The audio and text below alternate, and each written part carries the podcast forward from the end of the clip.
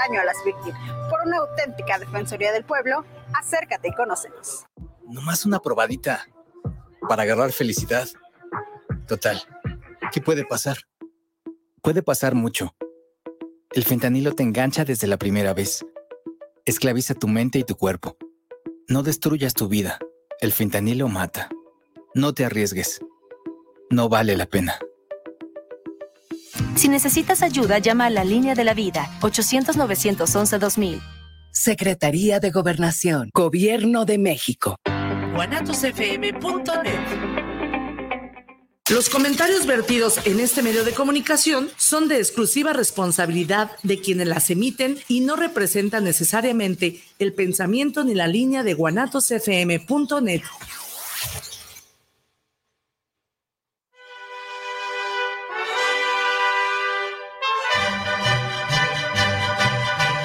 Para un buen despertar con un buen ánimo, venga y disfrute de un sabroso plato de menudo en Menudería Petrita, que desde 1950 está a sus órdenes para aliviar esa resaca cruel. Simplemente un buen menudo y una gran variedad de gorditas y tacos de guisado con tortillas recién hechecitas. No lo dude y véngase al mercado de San Antonio. Lo espera el buen Chavo familia. Estamos ubicados en calle Rayón entre Lázaro Pérez y Fermín Riestra, local 98 tus pedidos al WhatsApp 3318 65 73 93. Y recuerda, te esperamos en Menudería Petrita. ¿Sabes qué, Marcelino? ¿Qué tienes? Ando muy crudo, Marcelo. Vamos a comernos.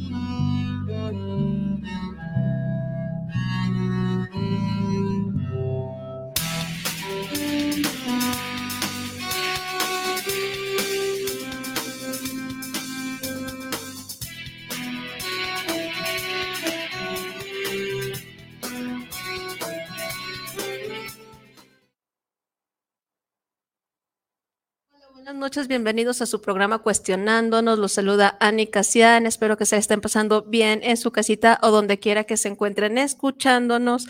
Los saludo a través de la radiodifusora Guanatos FM o a través de la página del Facebook Cuestionándonos. Y el día de hoy nos acompaña. Para que, pues no variar, ¿verdad? Ya págame, ya en serio. Este, eh, mi, mi, voz es muy preciada y más el día de hoy, que he estado hablando todo el día llamarte. Yo espero que tú no te hartes de escucharme, no, porque para nada. también, ay, de una voz este, hartona que tengo, pero va a ser fabulosa. A mí me encanta hablar, entonces espero no searte tu audiencia y tú de escucharme hablar. Es, bueno, intentaré. Nada más cara como que no te importa. y ya con eso lo hacemos.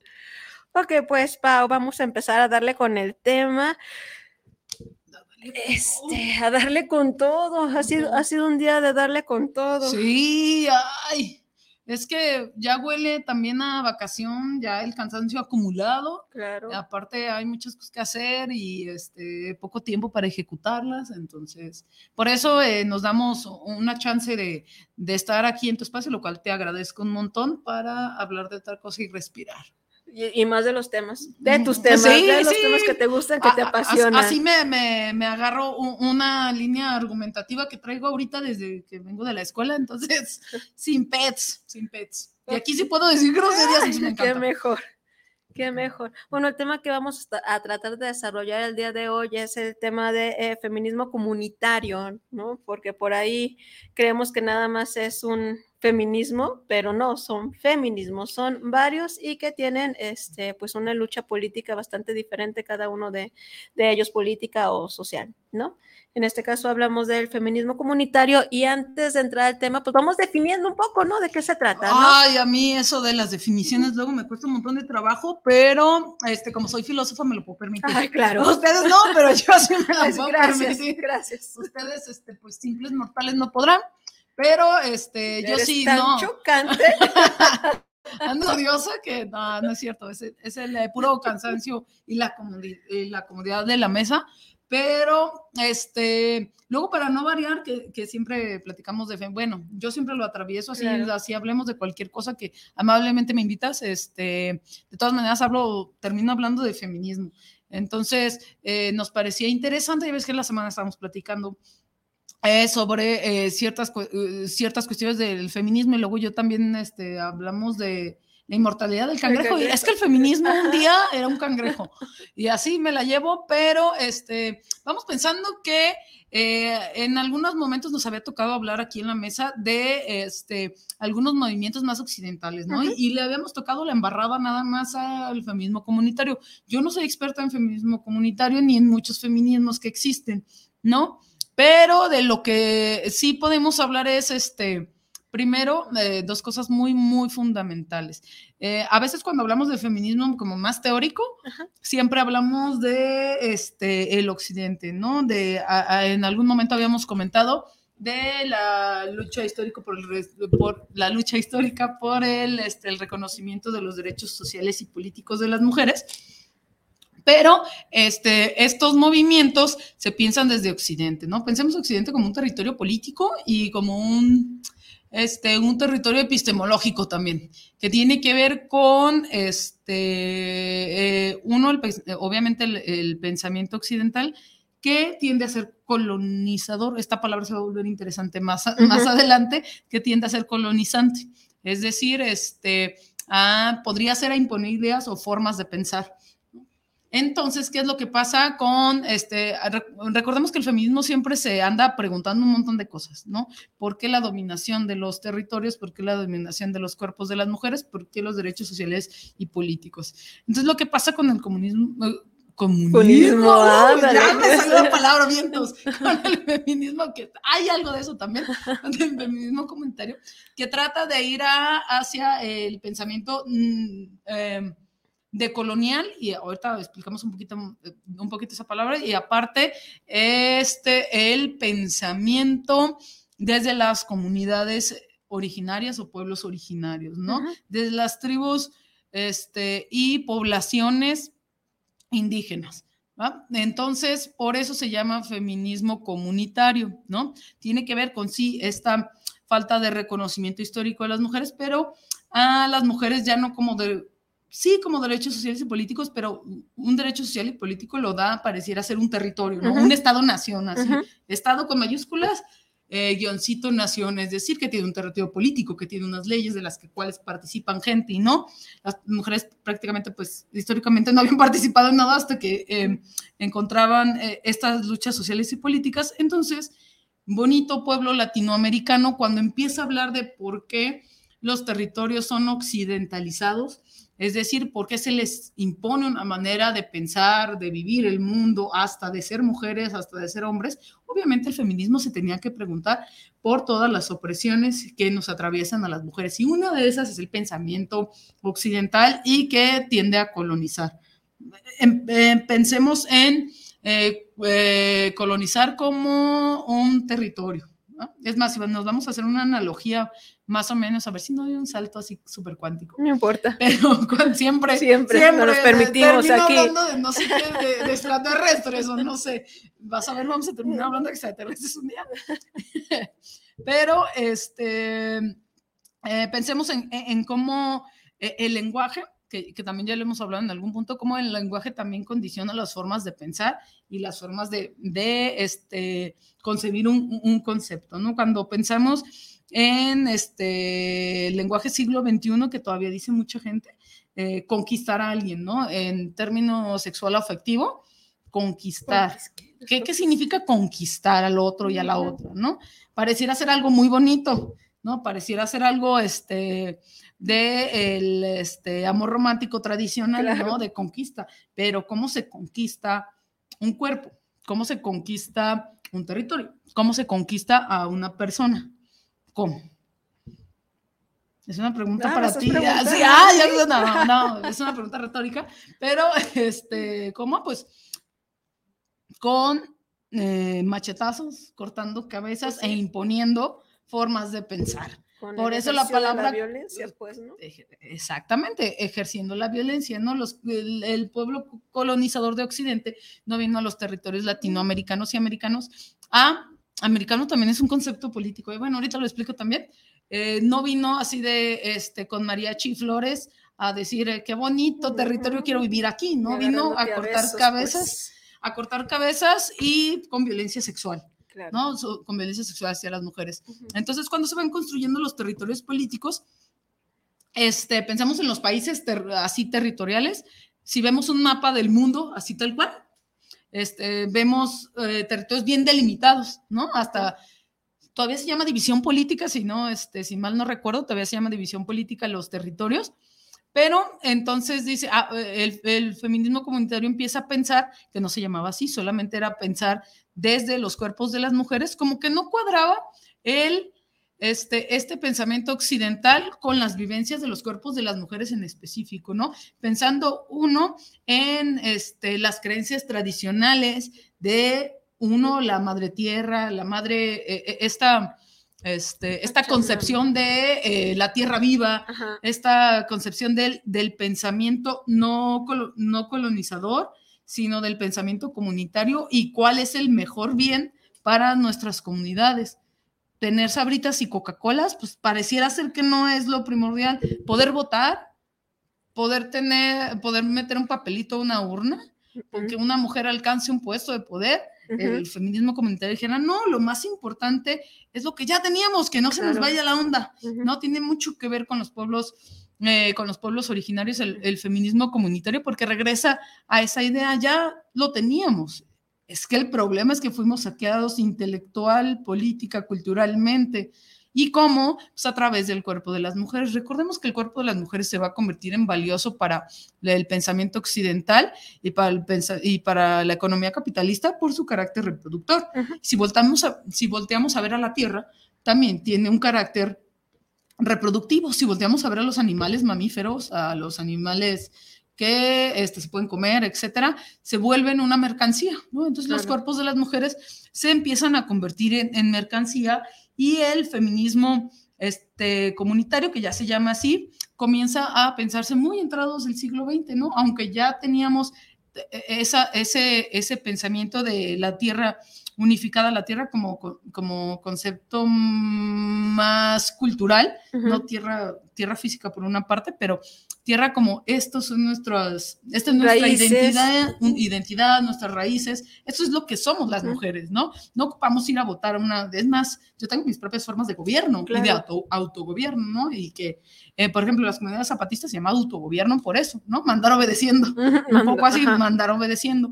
Entonces, el feminismo comunitario empieza a, a teorizarse un poco eh, eh, en los territorios de eh, Bolivia, de Colombia, de Chile, donde tienen una tradición, si lo volteamos a ver históricamente, tienen una tradición de lucha por los pueblos, por los pueblos originarios y por las culturas, por las culturas indígenas, ¿no? Siempre han tenido como esta historia de, de lucha y entonces las mujeres empiezan a preguntar, ¿qué pasa entonces con nuestros territorios colonizados, ¿no?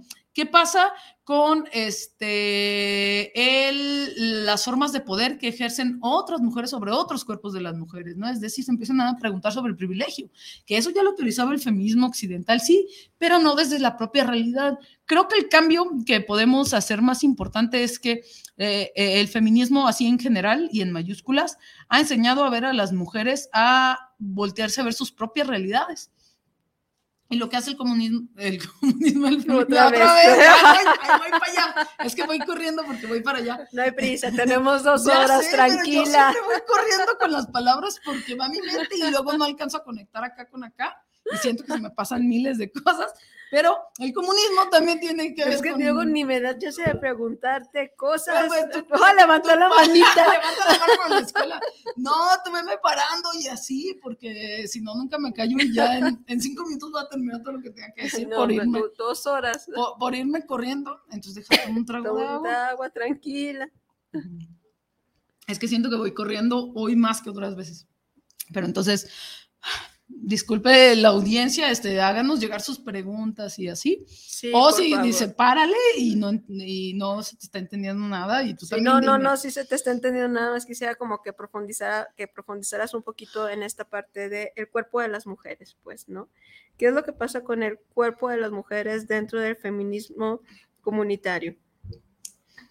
Pensando en, eh, en estos eh, territorios, las mujeres entonces empiezan a pensar sobre, eh, uno, la parte valiosa de los cuerpos de las mujeres y de sus cuerpos como eh, territorios en disputa, ¿no? Eh, a lo mejor este, los territorios, digo, los territorios, los, en, en Chile, en Bolivia, en Colombia, en este en, en, América Latina, en México, también se empieza a pensar que este, los cuerpos de las mujeres, como representan algo valioso, pareciera ser algo explotable, ¿no? Entonces, vamos a pensar... Porque hace rato decías, ¿no? Por esta parte de este poder, pues, por ser mamífero y por poder este, procrear y este tipo de cosas, pero también tiene que ver con, las, eh, con el cuidado, ¿no? Sí. Con esta parte de que cuidas Ah, ah, sí, ya, ya entendí. Sí, este, uh, hablemos de como do, do, dos, eh, dos, clases de explotación. Una uh -huh. por la capacidad reproductiva y se convierte valioso y otra por el, este, lo que se llama el trabajo no pagado. Uh -huh. Y de el comunismo, ahora sí, el trabajo acumulado, ¿no? Que el trabajo acumulado, ¿qué significa? Que las tareas de, de cuidado y de protección, hablo de cuidado... Eh, de, del otro y de la otra, y aparte del cuidado emocional y la atención que se necesita para que eh, una persona sea funcional en el mundo, ¿no? Pensemos en qué es lo que necesitamos hoy para venir aquí, tú y yo. Necesitaste algo muy básico, levantarte en la mañana. Claro. O sea, no, no pensemos en cosas así bien abstractas, en algo muy fácil, ¿no? Que tuvieras una ropita limpia en tu cajoncito, donde la tengas tirada en una silla, en, en tu cuarto, no sé, pero este, necesitaste eh, agarrar tu ropita limpia. Necesitaste un cepillo de dientes, cepillarte los dientes, hacer tu changuis, si es que haces changuis, este, llevar, hacer todos los tareas de cuidado de tu hija, por ejemplo, sí. llevarla a la escuela, etcétera. Todas esas tareas de cuidado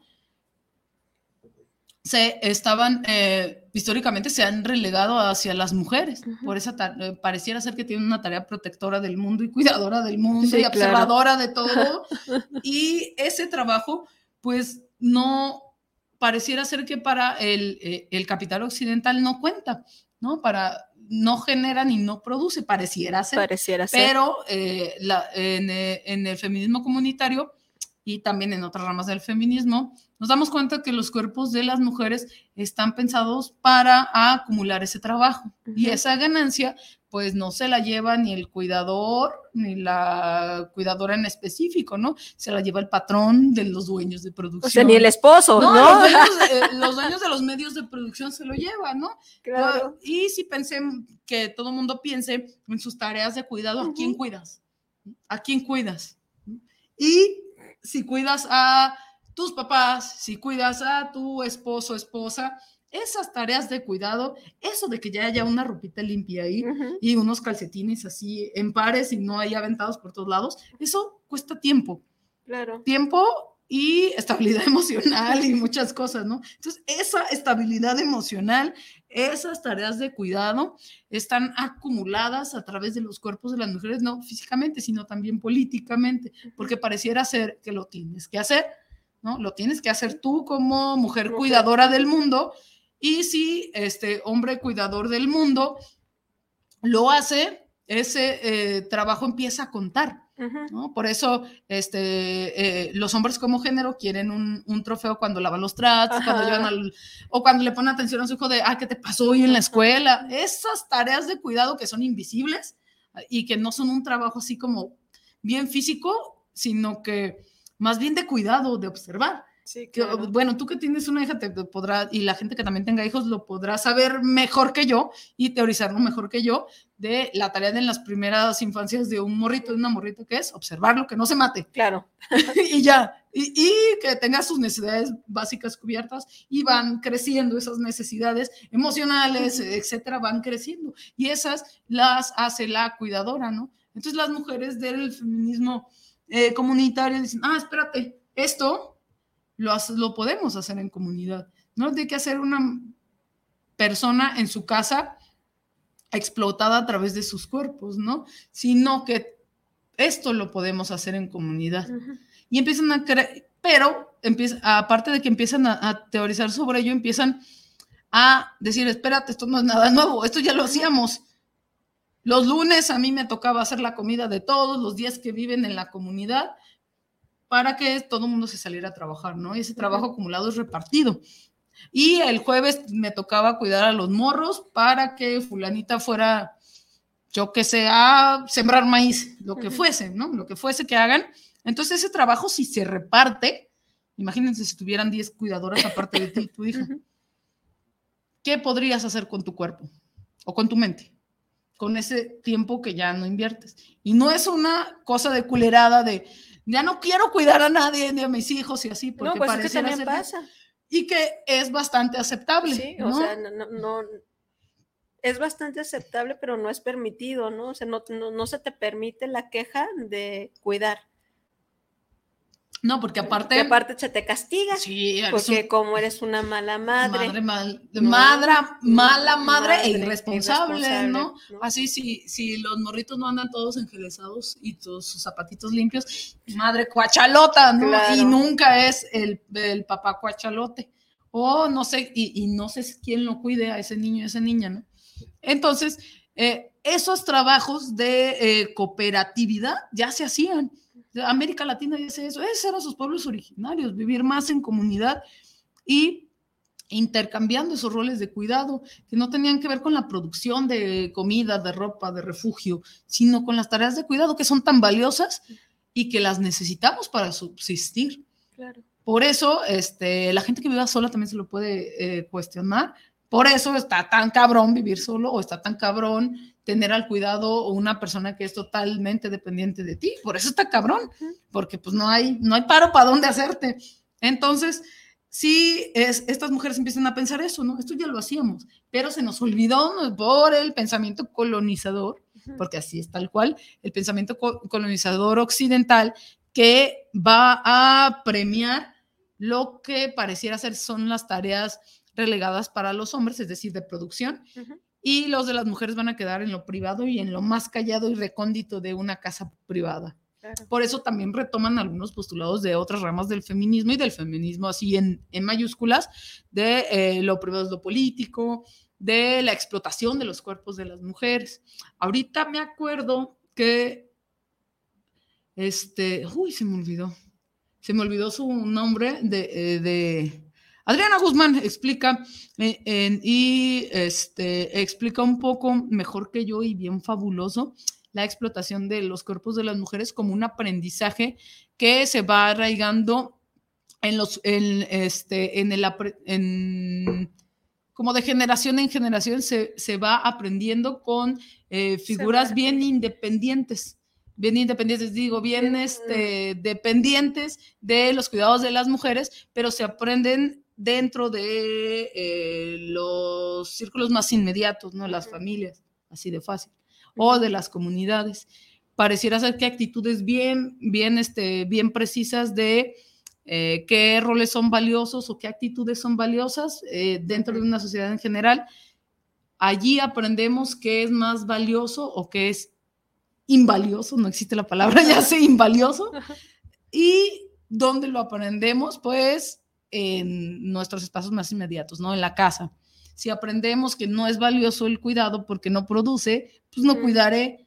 Si aprendo que no es valioso eh, chillar cuando algo me duele, pues no chillaré. Claro. Si este, aprendo que la palabra eh, se le da a, a una figura masculina, la palabra política, ¿eh? y aparte de la palabra hablada, el eh, algún posicionamiento político o este, la potestad de exigir, de pegar, de explotar, pues se aprende dentro de la casa y se reproduce allá afuera socialmente.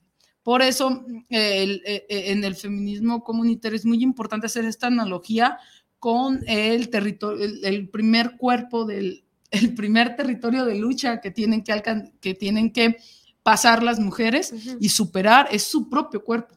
La reapropiación del cuerpo también es importante, porque ahí se aprenden las formas de explotación hacia otras cosas. Eso es bien bonito entender eh, eh, el feminismo comunitario, alguien que lo sepa explicar más que yo también, pero eh, eh, y, leerlo también porque tiene que, eh, tiene que ver con eso. Nuestro, ter- nuestro primer territorio es tu cuerpo, ¿no? Tu, tu cuerpo como tuyo, primero la decisión de todo lo que vas a hacer con tu cuerpo y aparte hay que pasar al siguiente momento de opresión, que son los territorios, los, uno los territorios políticos y otro los territorios de, este, uno de eh, dominación, por ejemplo, ¿no? que es otro territorio político diferente.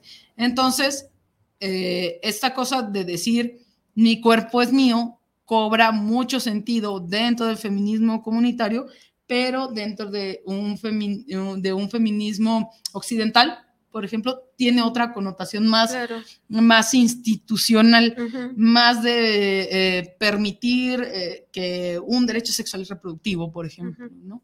Pero no es tan profundo y tan fino como mi territorio, que se extiende, así metafóricamente hablando, que se extiende por mi comunidad, que es mi otro territorio, que también tengo que defender de qué? De las otras formas de explotación de la explotación de la tierra, de la explotación de los animales, de la explotación de un montón de cosas. Entonces, si entendemos que para el, el feminismo comunitario, la explotación va a ser lo más importante, es lo que tenemos que ir desencajando y eso eh, eh, eso se aprende a través de la explotación de los cuerpos de las mujeres, a través de poder violentar de cualquier forma a una mujer. Entonces, si vemos eso y un cuerpo de una mujer, pues como un territorio explotable.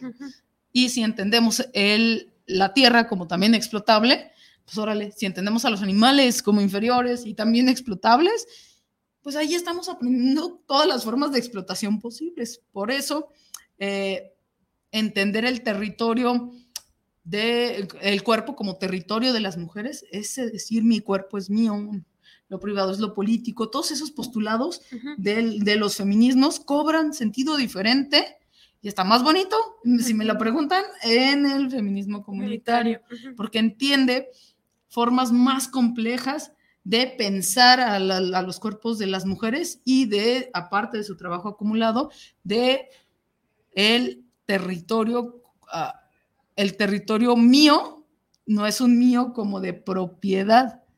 Es bien diferente entender ese concepto en Occidente, ¿no? Muchas, este, eh, en algunos, eh, leyendo un poco sobre el feminismo comunitario, en algunas comunidades no tenían este, una palabra, eh, obviamente en, idiomas originarios, no tenían una palabra para individualidad, por ejemplo, ¿no? Para yo, individuo, mi yo, es ese que que luego platicamos mucho y luego pensamos que, que el, yo es este, un pensamiento bien, eh, bien extendido y que lo entendemos como eh, único e irrepetible, pues el yo cobra otro sentido para, para las comunidades eh, de pueblos originarios y para, sobre todo para las mujeres, ¿no? Ese yo, compartimos un yo con todas estas mujeres que están viviendo la misma tipo de opresión que yo, el mismo tipo de explotación que yo, es lo mismito. Viene un sujeto que pareciera ser más poderoso a colonizarme. Y entonces pueden hacer ese match con la explotación y, la conquista, eso que decíamos de la conquista a través de la violencia, pueden hacer ese match. Es que esto mismo le pasó a nuestro territorio. Eso mismo nos está pasando a las mujeres y no lo hemos superado. Y dentro de nuestro propio territorio. Es, es una demencia. Entonces, es un hilo bien fino y bien bonito que a lo mejor alguien que esté eh, practicando el feminismo comunitario en sus comunidades bien específicas, a lo mejor no lo pueda platicar, ¿no? Y que estaría bien interesante entenderlo desde estos conceptos y postulados del feminismo que pareciera ser que todas las ramas del feminismo comparten, ¿no? Pero que ya vimos que no tanto. A veces pueden ser muy, este, eh, ¿cómo se llama? Muy contradictorios entre sí mismos y porque hay 700 feminismos y así. Pero a lo menos este nos puede entender nos puede ayudar a entender algo bien puntual que tiene que ver con la explotación y con este, la conquista de territorio. Por eso, estos conceptos de el yo, del otro, del otro, eh, en, comillas, del otro y de la otra, de ver al otro, cuando encontramos en los textos, este, bueno, a lo menos a, mí me pasó que yo me tengo que regresar a, ah, bueno, ¿qué es, es el otro en, X comunidad? Porque yo lo puedo entender como el otro igual a mí, pero no es cierto, es el otro que, que este, no está pensado desde como un, un, un, sujeto, sino como un objeto para soportar algo o para explotar. ¿No? Es, es objeto, no es sujeto. Ah, entonces, como, y así puede, podemos ir rascándole a cada postulado feminista para saber cómo lo entienden. Y aparte, eh, el feminismo comunitario se entiende mucho en los territorios de, de América Latina. Pensemos en el continente americano, así tal cual. Eh, como eh, si un, un territorio importara más que otro con la palabra. Imaginemos este, que dice este, este postulado político, ¿cómo era? América para los americanos. No, eh, eh, ¿quiénes son los americanos? Ah, pues los gringos, ¿no? Entonces parecía, pero eh, pareciera ser como un discurso de este, la gente que, que- que vive en Estados Unidos de América no es partícipe de las otras comunidades de México para abajo. ¿no? De, de México hasta Argentina y Chile. Pareciera ser que los demás no, Pero ya- acuérdense que también hay pueblos originarios en Alaska, en Estados Sí. Unidos, en Y- Canadá. Y justamente te quería preguntar eh, en ese sentido, ¿no? Es bien sabido y conocido que aquí en Guadalajara pues tenemos comunidades indígenas que vienen de muchos lugares, ¿no? Desde Oaxaca, Veracruz, este, San Cristóbal, ¿no? Eh, O de aquí mismo o de cruzando aquí- las de vías. aquí- que- a eso, este, y hay movimiento feminista comunitario. Aquí en Guadalajara sí, aquí en Guadalajara sí, sobre todo en los pueblos originarios, pero yo como soy muy respetuosa del asunto, la verdad, este, ay, no porque sea la mejor persona del mundo, ¿eh? no, nada más porque me parece que, este, para ir a entender cómo chambean, qué es lo que están haciendo, pues habrá que ir a ver, ¿no? Sí. Y habrá que adentrarse en la comunidad, no como observador, Porque- sino como participante, Sí, yo creo. Sí, claro. No, no, nada más de, pues, ni que fuera este el desfile de las fiestas de octubre para ir a verlo, ¿no? No, Pero- no, no. Eh, t- Y me hace sentido lo que estabas hablando, así como de la explotación de los cuerpos de las mujeres, este, en el sentido de las experiencias que he tenido con acercamiento de personas que pertenecen a este tipo de eh, poblaciones. Entonces, era, conocí a un señor que eh, era, era como el, representante, ¿no? Ah, ah, el- sí, los hombres representando, representantes, claro. los hombres, ¿no? Y él era este, abogado. Oh. ¿no? Estudió este, leyes, eh, tenía un hijo, eh, y, y yo cuando trataba de este, platicar con la señora, pues la señora nunca acudía, ¿no? Entonces, eh, platicando con el señor, porque teníamos como una propuesta de intervenir en estas comunidades para rescatar y que se apropiaran de sus culturas, ¿no? Se me hace algo como muy importante también Sí, No, esa- este, y para trabajar temas como de discriminación, ese tipo de cosas, ¿no? Y él me dice que su esposa pues es analfabeta, Ujú. Que no sabe leer ni escribir. Y yo le pregunté, ¿y cuando le toca a ella? Usted ya es abogado. y le caíste bien gorda. Efectivamente, me dijo a ella. Seguro ya no te habló. No, me dijo a, a ella le toca la casa, eh, hacer artesanías y venderlas en el centro. Ah, pues cool. Entonces yo, pues, mm, no, no entendía esta parte, ¿no? de- del feminismo comunitario, no entendía esto a lo mejor de lo de la explotación de los cuerpos, porque nada más, bueno, conocemos la explotación de los cuerpos nada más a través del ejercicio de la prostitución, ¿no? Sí, No, pues, o- muchas formas de explotación. Pero hay, muchas cosas, como esta, ¿no? Que las mujeres y, y la estadística también lo dice, ¿no? Hay muchas mujeres, ¿no? De pueblos originarios que son las que están trabajando en los cruceros, Claro. ¿no? Hay niñas, niñas. ¿no? Niñas que, que- que trabajan haciendo malabares, gente que trabaja vendiendo eh, frutas y la mayoría es eh, mujer. Sí, pues, eh, es, Y, es que y- es y un- nada más para, para ejemplificar, no para profundizar ni tratarle de dar o meterle Al hilo negro. exactamente, no, sino para hacer un ejemplo de lo que real, lo- de lo que es realmente el cuerpo explotado de la mujer, ¿no?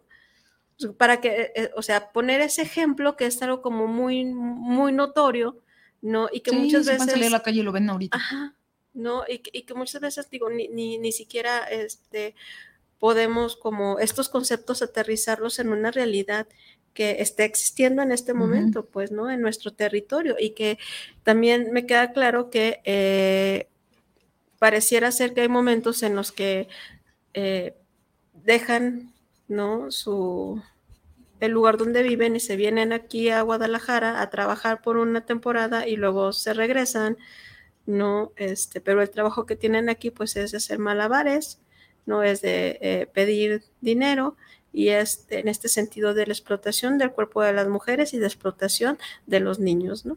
De los niños, De y, de la- y- y y de las niñas.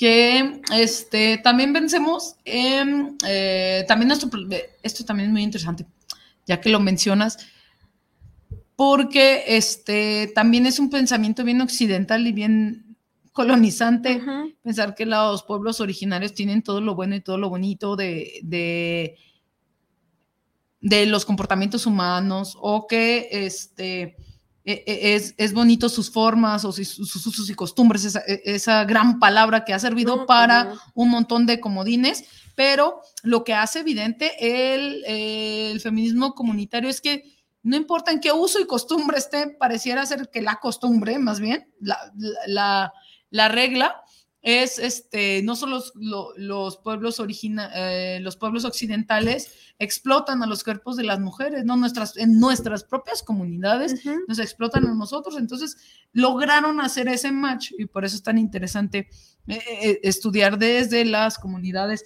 es- esta práctica del feminismo más militante, porque lograron hacer eso de lo que siempre ha sido este el talón de Aquiles de los pueblos originarios, es que eh, tenemos una explotación laboral.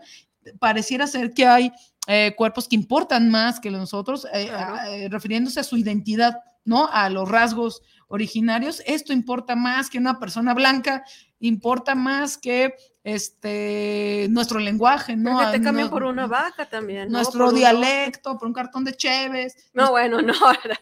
Sí, como no, Bueno, en no, varias comunidades.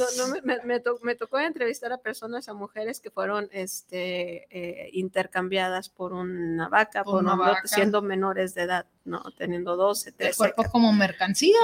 Entonces, ahí están y el, el claro ejemplo de lo que es el, el cuerpo explotado, ¿no? El cuerpo de la Sí, mujer. y eso ya es este, eh, lo vemos en su forma más acabada porque es un vil intercambio, pues eh, te- cambio algo valioso por algo que va a ser más valioso para ti, ¿no? Entonces, si ponemos a ver qué es lo que pareciera ser lo más valorado, pues estas mujeres lograron hacer ese match. O sea, de lo mismo que estamos eh, luchando, las mujeres zapatistas lo entienden bastante bien, de lo mismo que estamos luchando, de lo mismo que estamos este, pensando que va a haber una liberación del pensamiento occidental, lo tenemos adentro de la casa. Claro. Entonces, si no vamos deshilando, si no vamos desestructurando cómo eh, se normalizó la explotación y no porque yo no la tuviera en nuestra cultura eh, en específico, Ujú. nuestras costumbres en específico, sino que estamos haciendo lo mismo que están haciendo los pueblos occidentales con nosotros, vinieron a conquistarnos Claro. a través de machetazos y violencia sexual.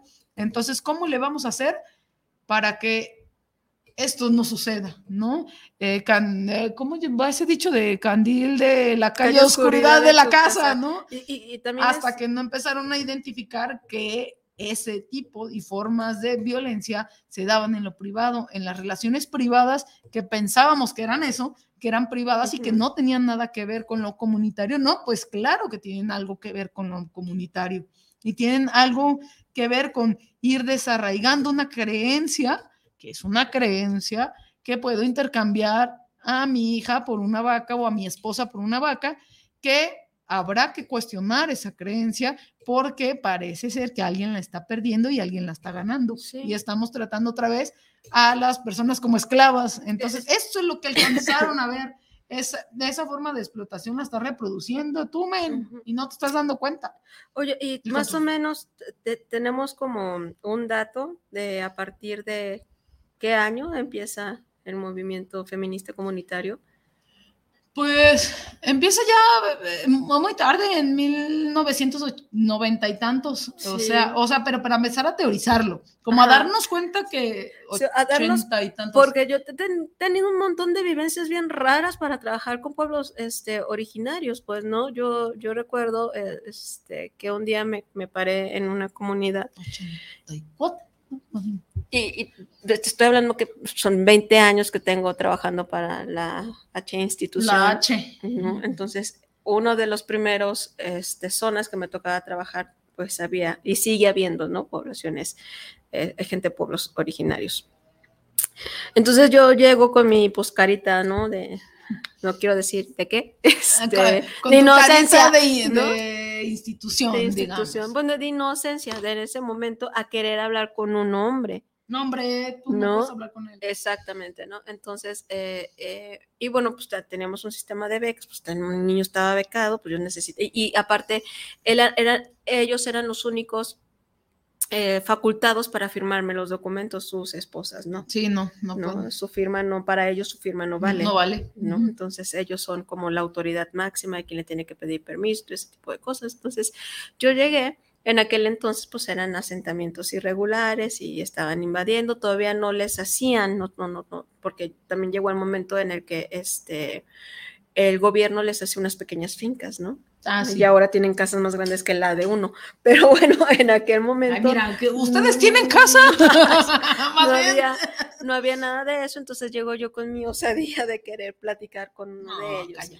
Y había un grupo de mujeres este, tejedoras sentadas trabajando y había, ellos estaban como con una banda tocando, ¿no? Porque era como su trabajo de irse a tocar. Llego y le digo a la señora que necesito hablar con su esposo y me dice que no puedo. Y yo, "Ah, chinga, ¿no? ¿Por qué no puedo? Es que te tienes que esperar. No dije, no es que necesito la respuesta, necesito ahorita. Necesito no, hoy- necesito ahorita. Ahorita, Ahorita en idioma guadalajarense. ahorita. Necesito en este momento, ¿no? Recabar ese, es- es- esa firma. Usted No, es que no lo puedes interrumpir. No, yo no puedo firmar y necesito pedirle permiso. Con lo poco de español que hablaba ella, este, pues creí que eso me dijo, creí. Entonces dije, bueno, voy y me acerco con el señor y voltea y me ve y... no. Y pues que me encabrono. ¿Pero qué te dijo nada? Nada, nomás así de... ¿Tú qué, "Tú, morra? o sea, o sea, es Ajá. mu- eres mujer, ¿no? O sea, no te veo. Entonces el señor se hablaba perfectamente este, Español. español. Entonces yo llegué y le dije, es que no soy Ana. Soy la institución, Sí. ¿No? No, no vengo como mujer, vengo como institución. Pues sí. ¿no? Y como institución usted tiene que colaborar conmigo. Y si yo Si vengo y le desea. solicito Si una usted firma, desea, usted deja usted la, usted la va a firmar. Usted deja de tocar y me firma este documento porque lo necesito Necesito pa' ayer. ahorita. Pa' ayer como ¿no? todo. Así. Entonces, no era esa, esa onda de los recursos de las becas que te Sí, ponían sí, ahí bajo la ser. lupa y tenía que ser y ya no, No, bien tiempo y todo, ¿no? cosa. Entonces era de, y usted deja de tocar porque yo vengo como institución, soy, una, soy un representante de la institución y usted está recibiendo servicios y apoyos de la institución y requiero que firme este documento ya y deja de tocar. No, pues te dijo vete a la chingada, seguro. No, no me dijo ¿No te nada dijo de nada? eso, se metió, ¿Sí agarró firmó? una pluma, Ah, bueno. me firmó y yo me corrí así rapidísimo, dije, no me voy a linchar, ¿no? Pero también entiendo este, que para el señor el discurso de soy institución, ¿no? O sea, es, vengo como institución, no vengo como, co- Mm, como mujer, no ¿no? soy yo. Entonces, esa, después esa era como mi carta de presentación, soy Bien, institución. bien bajado el No, valor. soy institución, no soy mujer, no soy hombre, soy institución, vengo representando a tal institución y trabajamos de esta forma y no es esto que ves, son los servicios y los apoyos. es que un papel, traigo. hombre. No. Ah, Que el servicio y apoyo, que la despensa sí está bien, sí, Ah, esto sí está bien, ¿no? Entonces, de esa manera pude empezar a meterme dentro de las comunidades este, de pueblos originarios, pero eh, me resultó bastante difícil. Sí, este, digo, ahorita que estamos hablando de, de- de feminismo comunitario, no quiere decir que todas las comunidades eh, de pueblos originarios eh, hayan este, adoptado los preceptos bonitos del feminismo, sino que este, eh, nace como esta, esta propuesta de empezar a, a pensar, uno aparte de la explotación, pues esto que te platicaba de la explotación de, de los cuerpos de las mujeres en el ámbito privado y que pareciera ser que tenía las mismas prácticas eh, colonialistas que, que era la, la queja constante de, de este, los pueblos originarios.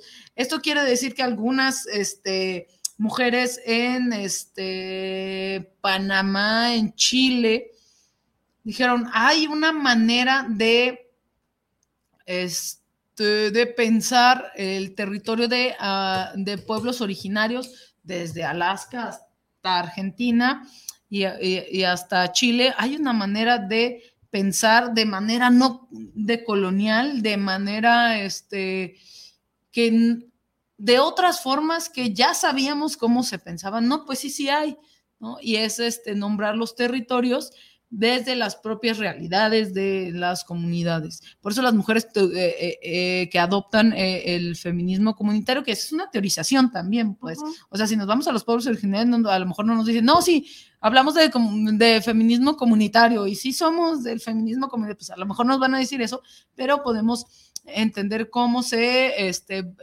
cómo se van teorizando los principios de, de, este, y las ideas, bueno, las ideas de, de los feminismos, pero eh, sobre todo con entender cómo funciona el territorio no como división política, sino a través de las propias experiencias de los pueblos originarios que han sido occidentalizados. Y que, eh, y por otra parte, que eh, entienden cómo, cómo los procesos de, se me fue la palabra y aquí, sí, ya me acordé, de cómo empezar a, nombrar todo el territorio en conjunto de manera más compleja y de manera que cobre más sentido para las comunidades. Entonces adoptan el término de Avia Yala, que tiene que ver con este, un pueblo eh, eh, en Panamá de, este, de cómo le llamaban al territorio, todo el territorio de América Latina, antes, mucho antes de la conquista,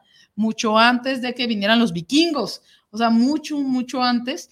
eh, para entender, este, por eso cuando, cuando vayan a, a ver feminismo comunitario van a ver eh, el término este del feminismo desde la Via Yala, que tiene que ver con todos los pueblos originarios y las problemáticas de la explotación de, de las mujeres de todo el territorio que mal llamado que América Latina, que si México es América Latina o no, o Estados Unidos de América, no entender que la explotación y la decolonización de los pueblos originarios tiene que ver con ese pensamiento de que es considerado valioso y que es considerado explotable y quién tiene Sí. la voz y quién no la tiene. Por eso dentro de las mismas comunidades, ese vato dijo yo tengo la voz, pero no es como si él se organizara en una mesa secreta con unos hombres secretos a decir yo hoy voy a hablar yo por las mujeres y hoy este, las voy a explotar sexualmente, no, No, no, no. sino que cobra sentido con las formas de explotación de los femeninos occidentales que se llama patriarcado, la bonita palabra, la bonita ¿no? palabra, que Y- tiene que ver con esas formas de explotación. Y hablando también como de otros pueblos, me viene a la mente, no me acuerdo del libro que, que, que leí, este era un libro que hablaba de eh, Alaska, ¿no? De un pueblo de Alaska, donde llega un extranjero y se queda ahí en un iglú, me supongo, no me acuerdo muy bien del libro, pero me acuerdo de lo que me impactó, que comían cuadritos de foca. Eso. Ah, cuadritos de foquita, y la grasa y la grasa Ah, de la sí, la foca de ese la tipo foca. de cosas pero había este y, y está es- ese, ese libro lo revisamos en la maestría no me acuerdo cómo se llama este y eh, llega el momento en el que el, el señor le ofrece a su esposa al- a, a su visitante no y él no podía decirle que no Porque un uso y costumbre. ajá no o sea de ah pues aquí está mis pupos Eh, dátela en- en- es más, me vas a ofender si no pasa, ¿no? y- exactamente, ¿no? Entonces, también la mujer, pues, no podía decir no. Sí, y además no estaba en su ¿no? imaginario Entonces, cultural. Exactamente. Igual que en su imaginario cultural de, de esta eh, señora que nos platicas, no está en su imaginario cultural firmar. Entonces, estamos viendo de una cultura, ¿no? Desde Alaska, ¿no? Desde hasta- antes de la ¿no? colonización. Y si nos vamos más para abajo, pues, ¿no? Pues, o en pues, cualquier dale. lado. En cualquier sea- lado. donde Ese sea, es el, ¿no? el- el postulado que no que a lo mejor no hay occidente ni oriente, ni norte, ni sur. Se me hace que este pedo es en todos lados donde te pares.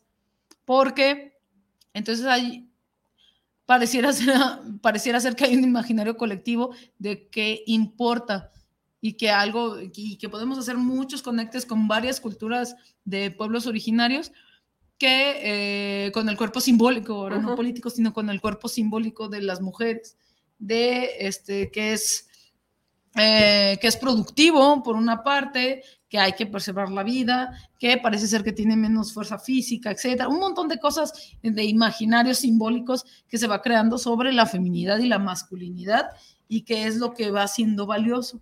Me acuerdo ahora este, de que decías de la, de la ofrenda que le hace, aparte de cuadritos de Ajá. foquita bebé, de foquita bebé. Esos fueron los, lo que más se me quedó grabado Sí, porque me pues, sí, poquitas bebés y a mi esposa o, o pareja sexual sentimental, no lo sé. Ujú. Este, que se acuerdan qué pasa cuando yo me voy a poner religiosa. Cuando, Ay, cuando, eh, cuando sí, cuando en Sodoma y Gomorra baja el ángel a decirles, eh, güey, se van a morir todos. Se van a convertir en. Se van a, eh, no, No, pues sí van a quemar, ¿no? Sí, sí fue, eh, fue una lluvia de fuego muy bonita. Y van a avisarle los ángeles al único hombre justo que había en Sodoma y Gomorra.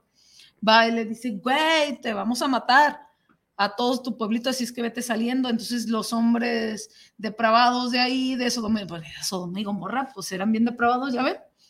Los ven y como los ángeles eran muy guapos, pues, muy guapos que son los ángeles, obviamente rubios y, Claro. de ojo azul y musculosos, este, todo el estereotipo de guapo lo tenían. Y entonces le dice eso, ¿no? Eh, eh, eh, van y dice, eh, ¿cómo se llama el y Gomorra? Se me olvidó. Fulanito, sujeto X, abre la puerta que vimos que tus visitantes son fabulosamente cogibles. Entonces, dale. Y entonces lo que hace este señor, dile, no, los engaña y no les presenta a los ángeles, sino que les ofrece a sus hijas. No nomás. Entonces, eh, eh, eso vemos en, en- en la Biblia judio-cristiana.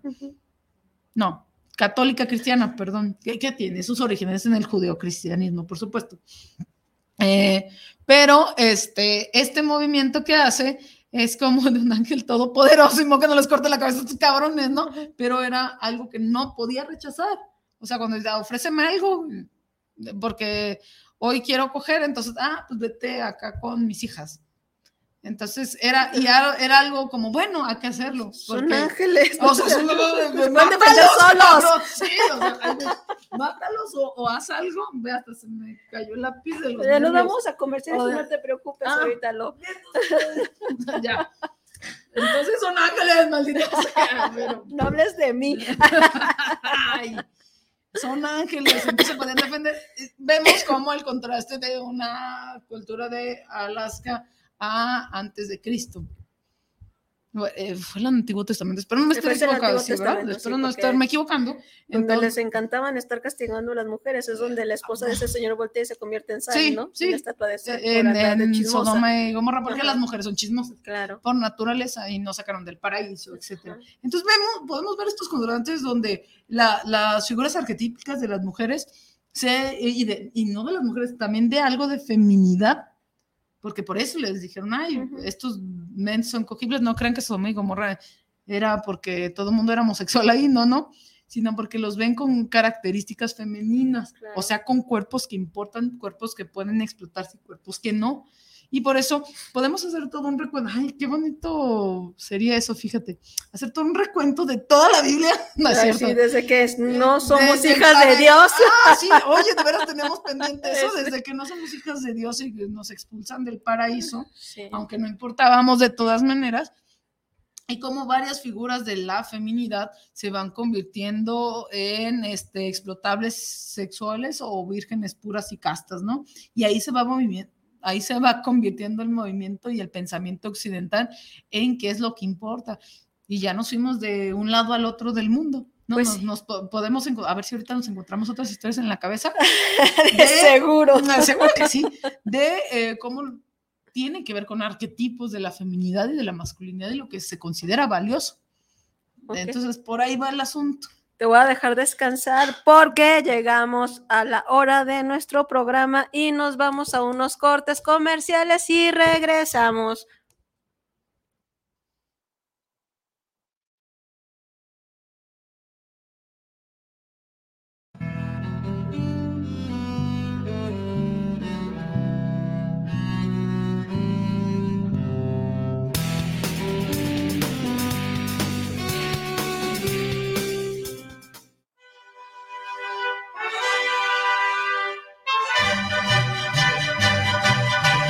Para un buen despertar con un buen ánimo, venga y disfrute de un sabroso plato de menudo en Menudería Petrita, que desde 1950 está a sus órdenes para aliviar esa resaca cruel. Simplemente un buen menudo y una gran variedad de gorditas y tacos de guisado con tortillas recién hechecitas. No lo dude y véngase al mercado de San Antonio, lo espera el buen Chavo familia. Estamos ubicados en calle Rayón entre Lázaro Pérez y Fermín Riestra, local 98 o hasta tus pedidos al WhatsApp 3318 65 73 93. Y recuerda, te esperamos en Menudería Petrita. ¿Sabes qué, Marcelino? ¿Qué tienes? Ando muy. Esta semana en la hora nacional, Oye, Sergio, ¿no se te antoja una rica asesina? uy, cómo no, pues ya ves que dicen que en Morelos, si nada camina o vuela, va directo a la cazuela. Disfrutaremos del romanticismo de Alexander Hacha. Somos Fernanda Tapia. y Sergio Bonilla. Nos esperamos en la hora nacional, el sonido que nos hermana. Esta es una producción de RTC de la Secretaría de Gobernación. Gobierno de México. guanatosfm.net Viviendo lo Divino, un programa donde encontrarás herramientas e información para tu desarrollo personal y espiritual. Nueva emisión los miércoles a las 9 de la noche en guanatosfm.net y la fanpage de Viviendo lo Divino.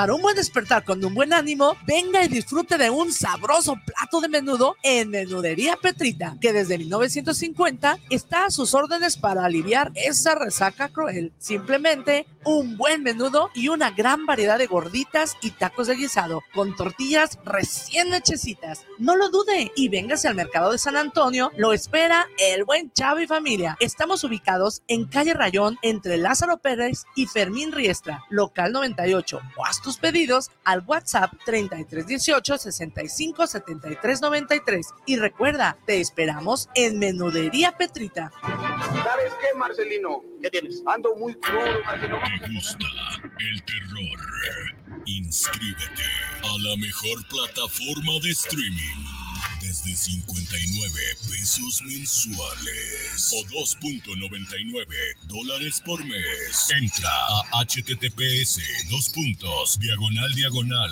umbra.stream y disfruta del mejor mundo del terror. Guanatos FM y Cinema Macabre te recomiendan.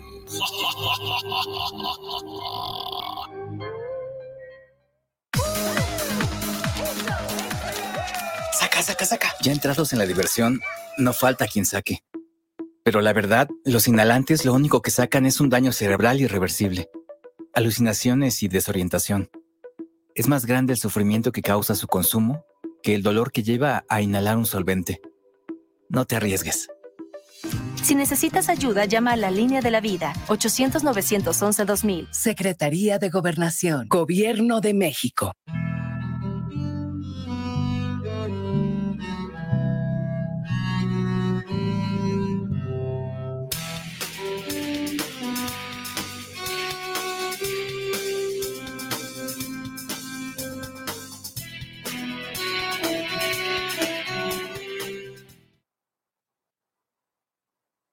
Noches, bienvenidos al programa Cuestionándonos. Ya vamos por nuestra segunda hora y estamos hablando de feminismo comunitario con Paulina Flores. Y antes de seguir en materia, vamos a dar la promoción que nuestro patrocinador, la menudería Petrita, tiene para ustedes esta semanita.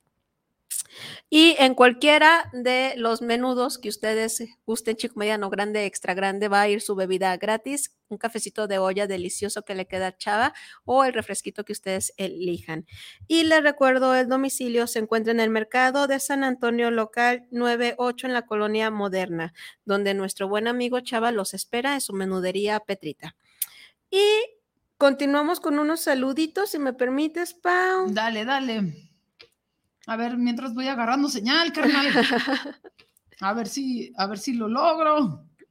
Y donde aquí. Joel Aguilar, saludos para cuestionándonos, saludos para Ani Casean y a Paulina, pinches programones, la verdad, saludos, así es. Pura calidad. de Pura calidad, manejando. Joel, gracias por escucharnos y qué bueno que, que, que estés aprendiendo de feminismo. ¿no? Ah, sí, es muy importante, es muy importante. No, no puede haber hombres feministas, pero sí puede haber hombres que sepan de feminismo. Sí, claro. Eso nos y que un- teoricen sobre él. Claro. Y Fernando Morales, saludos al programa desde la colonia americana, saludos para el programa, una gran felicitación por esta inteligencia para tocar el tema de feminismo comunitario. Pues claro, nadie es más que Paulina para poder No hacer eso. este salto cuántico entre los feminismos. No, no digan eso tan fuerte que ahorita seguro voy a decir una barbaridad. Enrique García, saludos al programa desde el barrio de Santa Tere. Saludos, Enrique. Guillermina Dávalos, saludos para el programa, saludos a Paulina Flores y saludo para Ani Casian. Susi Torres, Susi Torres, ¿cómo has estado? Ya tienes mucho que no nos escribes. Susi Torres, saludos, chicas, la pareja ideal detrás del micrófono. Saludos por el tema para las féminas comunitarias. Fregón el tema. Muchas gracias, Susi. Y claro, somos la pareja ideal. Gracias a la vida por haber coincidido con Paulina. Mira, pues tú me explotas hablando de Hablando explotación. de explotación. los cuerpos, este, me, ha- me has explotado mucho. No, no Se escucha muy extraño eso, Paulina, no andas diciendo eso. no me has explotado mucho tu programa, hombre. Sí, este, yo, yo sé que la comunidad, la comodidad de tu mesa hace que podamos hablar de manera muy fácil y fluida y, y que me dejes de decir groserías, es lo mejor. Porque este, yo no hablo así regularmente, pero sí, o sea, qué qué bueno que no estoy hartando a tu audiencia, qué bueno que me estás explotando y yo encantada de estar aquí, de modo que no se Ya es explotación, ya no es, ya te, ya te Ya, encanta. ya, ya te anda gustando, ya no están explotando. También se interioriza la explotación. Ahorita vamos Ahora a hablar de eso. Sí. Muchas gracias, Susi. Te mando un saludo y un abrazo. Mariana Orozco, es primera vez que escucho sus programas en Jalapa, en Jalapa, Zacatecas. Quiero mandar un Oh. saludo a las conductoras y una felicitación por su tema que está en el aire. Muchas gracias, Mariana, y espero que nos sigas escuchando. Todos los viernes aquí andaremos eh, con diferentes temas y si tienes algún tema que les gustaría ¿no? Que, que se expusiera en la mesa, pues también lo pueden, pueden escribirlo a través del WhatsApp de la radiodifusora o a través de la página cuestionando-nos. Gloria Valdés, saludos, les escucho en la colonia Valle de los Molinos en Zapopan. Me Oh. recomendaron escuchar su programa, me encantó el programa, saludos. Ay, Gloria, qué bonito que nos escuchas desde tan lejos, está Bien por lejos. allá. Ha Pero de hacer qué- mucho frío. Qué bueno que atendiste la recomendación. Entonces, lo mismo, por aquí nos, pues, nos vamos a estar viendo y escuchando todos los viernes eh, a las 8.30 de la noche iniciamos. Pura calidad le venimos manejando. Claro, no hay más. No hay más, no hay Sí. otra velocidad acá. Exacto. Ey, ahorita vas a ver. Y serían todos los comentarios que tengo hasta el momento. Ah, cool. Entonces, seguimos y estábamos hablando un poquito de, eh, de religión. Ah, sí, ya ves, vamos a terminar. Así estamos de extraterrestres. de extraterrestres. Así estamos de hablar de la teoría de la sintergia de ah, Jacobo. me urge hablar de eso, pero no he terminado los libros, entonces ni los voy a terminar prontamente porque tengo mucha tarea, pero a lo mejor en la vacación. En la vacación. En la vacación, a Sí, lo ya- mejor. Ya lo andamos manejando, ya, vamos, ya no andamos manejando. No, pues es que este, luego, luego les platicamos de esas, de esas demencias que andamos leyendo, pero mientras de sobre los extraterrestres. No, no este, em, estamos haciendo como el, un poquito de, de memoria para ir recordando que eh, eh, eh, lo que consideramos valioso de, de las mujeres o lo que consideramos valioso de los hombres tiene que ver nada más con un arquetipo creado culturalmente. Y este, como se repite tanto en diferentes culturas y como se repite tanto en diferentes momentos históricos, pareciera ser que es natural. Y ese ha sido el, la mayor, eh, el mayor as bajo la manga, pa- bajo la manga, para este Trabalenguas, trabalenguas. para, para justificar, así, para, para hablar bien, este, para justificar que este, es una cosa bien extendida, que es un uso y costumbre, como lo estabas problematizando hace un ratito, y o este, que no cobra tanta, tanta relevancia porque así es la sociedad, ¿no? Así somos y no podemos cambiar y así hemos ido y toda la evolución del mundo eh, requiere de estas formas de explotación. Recordemos también que estas formas de explotación, aparte de que tengan que ver con la, con la conquista de los cuerpos de las mujeres, con las conquistas de los territorios, con las conquistas de la, de la cultura y de nuestras formas de, de organización social, también tienen que ver con una, eh, una reapropiación también de, eh, del discurso. que, digamos, Sí, con una apropiación del discurso que este, se da mucho e, en, los pueblos originarios y lo podemos, eh, lo como eh, tropicalizar los, este, o banalizar los, los usos y costumbres que tienen que ver no con la explotación, sino con características de los pueblos originarios, ¿no? Que este señor, a mí se me hace bastante significativo que este señor abogado, señor abogado, te haya, te haya dicho, este, no, ella va a reproducir lo que es valioso en mi cultura porque es muy valioso, estas pulseritas tan fabulosas que hacemos, pero ella las va a reproducir y ella las va a comercializar al mundo y venderlas ahí en Chapultepec. Sí, por eso no, no, necesita estudiar. No, necesita hacer nada porque va a reproducir lo que es importante para mí, pero que yo no, tiempo, yo no tengo tiempo para reproducir porque soy abogado. Entonces, o que se le da el, el, el uso de la palabra y eh, al banalizar como eh, esto, estos estas costumbres que se tienen dentro de la, de la privacidad tal vez de las comunidades y por eso es tan peligroso luego ir a ver a este o ir a colonizar con nuestra apropiación del discurso de, oye, era, era hubiese sido bien diferente que tú le dijeras, oiga, sí sabe que está explotando económicamente a su esposa, pues te da un balazo, ¿no? Y, claro, un machetazo. un machetazo, o le causas problemáticas a su esposa, ¿no? O la de la firma, por ejemplo.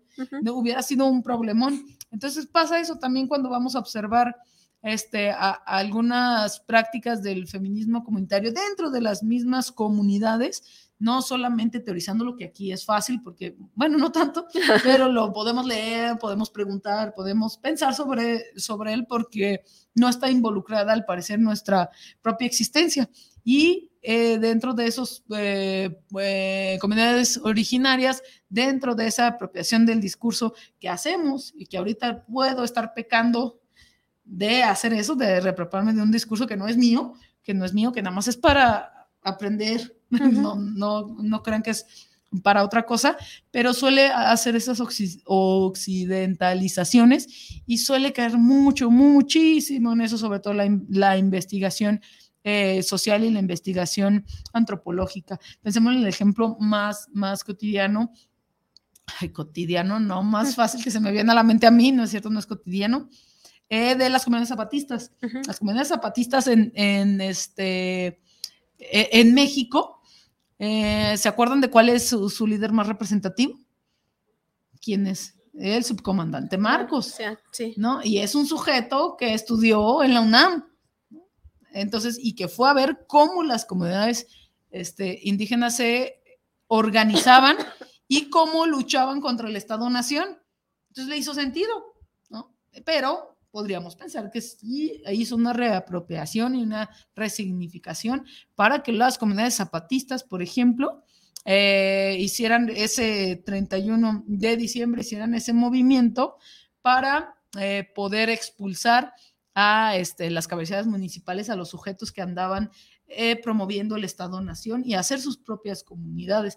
Tal vez si el, el, sub no les dice, saben que existe el marxismo y les va, y no porque sea un desconocimiento total del mundo, vivían en un hoyo, pues no, nada más porque les cobró sentido con las prácticas de, este, de apropiación del territorio que hacían en otros lugares, como nos cobró sentido desde las foquitas bebés, no se me eso, desde las foquitas bebés hasta el Antiguo Testamento. Entonces, pudieron hacer ese match que mucha gente hace esa crítica de las reapropiaciones culturales. Obviamente es una crítica bastante, bastante fina y que podemos estar pecando de eso cuando hablamos de pueblos originarios o cuando hablamos de feminismo comunitario, pero solamente es hacer como que me haga sentido, ¿no? No colonizar, si vas con pensamiento colonizador, a observar una comunidad o a saber o a entender cómo es que se organizan, como lo hizo Esup tal vez sí fue a poner sus ideales marxistas, claro que y de, y de comunismo, pero que les hizo sentido a las mismas comunidades y que las mismas comunidades empezaron a pensar, oye, espera, aquí también hay explotación de muchas maneras y entre nosotros, no solo es el Estado, nosotros estamos reproduciendo las formas de explotación del Estado y eso es muy peligroso para cualquier comunidad.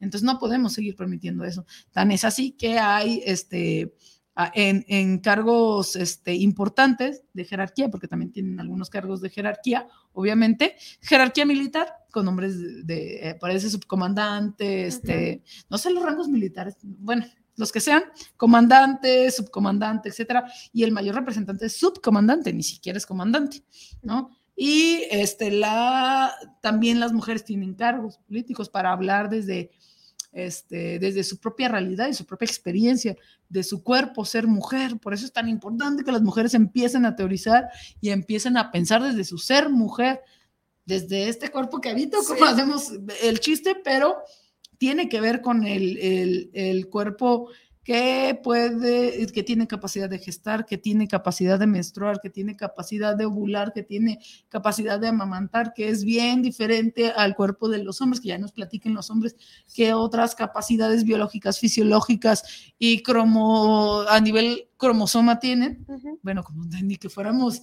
alienígenas otra vez para pensar en los cromosomas, pero bueno, X de, eh, por eso era, es tan, tan, tan, tan importante que empecemos a pensar desde nuestras propias realidades y cómo, y, y, sobre todo darnos cuenta de nuestras propias explotaciones que reproducimos, que eso es el, el dedo en la llaga del feminismo comunitario.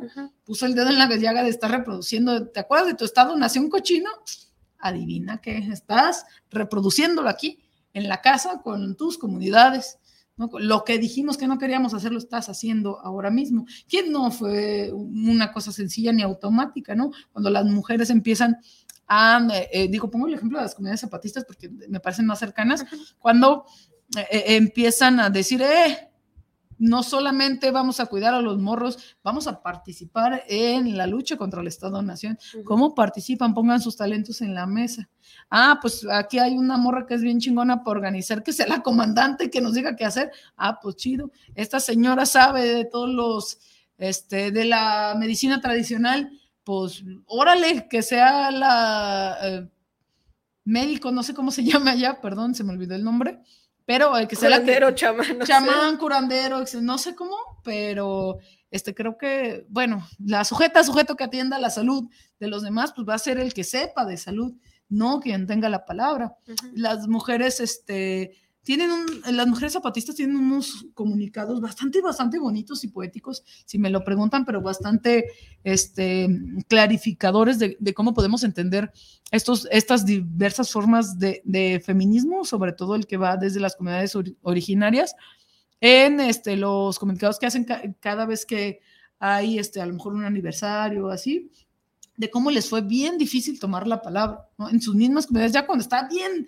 entrado el zapatismo con todo, cómo les costó trabajo tener la palabra, precisamente por lo que nos comentabas hace rato, que no tenían la palabra, que no podían eh, estudiar el español, porque hay que conservar, ¿no? Y quien conserva, pues las cuidadoras del mundo, las mujeres, las mujeres conservan la cultura, las mujeres además educan las, eh, ¿cómo se llama? Las actitudes colonizadoras también las mujeres le enseñan. ¿Te, te puedo platicar algo que me sí. pasó con mi hermana hace rato? Hace ratito y sí. este, este, estábamos quien conozca a tu hermana. no me importa. Ah, bueno, este, si no te importa no pasa nada. No, no me importa. Ella es linda y hermosa. es, estábamos platicando de, sobre películas y de repente ella me hace el comentario de este que fue a ver la película de la Pantera, ¿no? Acá, Ah, la, la, la del cómic. Entonces estaba y, y, hablaba, decía, es que hablan en maya, uh -huh. ¿no? Este, y yo eh, con mi sobrino le digo, oye, ¿y cuando tu mamá este, estudió maya? ¿Cómo, ¿Cómo sabe? ¿Cómo sabe, no? Y, y este y mi hermana bien bonita contesta, pues es que lo vi en un TikTok. ah, muy bien, entonces me, dio, me dio risa, pero ya después me dijo algo bien importante, ¿no? que me cobró sentido ahorita más que este chiste del TikTok, ¿no? Ujú, debe de ser. Me dice, es que en el video decía, mm, no sé qué personaje sea, no, no, no, no he visto pues la, la- la película, No, pero que, que decía, este, tienen que decir esto, ¿no? Y hasta que mi mamá los entienda. No. Ujú. ¿Cuál Y me, me cobró sentido lo que tú dices, ¿no? Que las mujeres ¿no? son las que tienen que hacer que... Preservar todo. Ajá, ¿no? O sea, de- hasta que mi mamá entienda lo que Les estás bien. diciendo, les va a salir bien. Entonces tenemos que practicarlo. Entonces que iban con la mamá, Con la mamá a para que decirle la- ajá, bien. para que Ah, saliera entonces sí eres perfecto. Amaya. ¿No? Entonces, Entonces sí es cierto. pero me hizo sentido con lo que dijiste, pues, ¿no? Del papel de la, de, de la mujer. Sí, este, las mujeres tienen que preservar. Y Porque la cultura, no, el, del dialecto, los cuidados, ¿no? Pasarle la estafeta a la que, la que viene atrás de ella. Y además para después quejarnos de que es su culpa que sean machistas y colonizadoras porque ellas educan. Ajá. Entonces esas formas me parecen bastante, bastante mañosas. si me lo preguntan, son bastante mañosas porque descargan de la responsabilidad de todo a la mitad de la humanidad. No, no, no, los hombres como género, ¿eh? no, no- no un hombre en específico, pero descargan de cualquier responsabilidad horrible hasta, del, hasta de la organización y la explotación de los recursos naturales, de la explotación y, y- y- y la organización de los territorios políticos. De, de- o sea, to- todo lo transmiten las mujeres porque son las encargadas del cuidado, Claro. pero cuando extendemos esa responsabilidad al otro, al otro, al otro sujeto y a la otra, no, en este caso al otro sujeto, pues vamos a tener que hacernos cargos de nuestras mierdas todos juntos.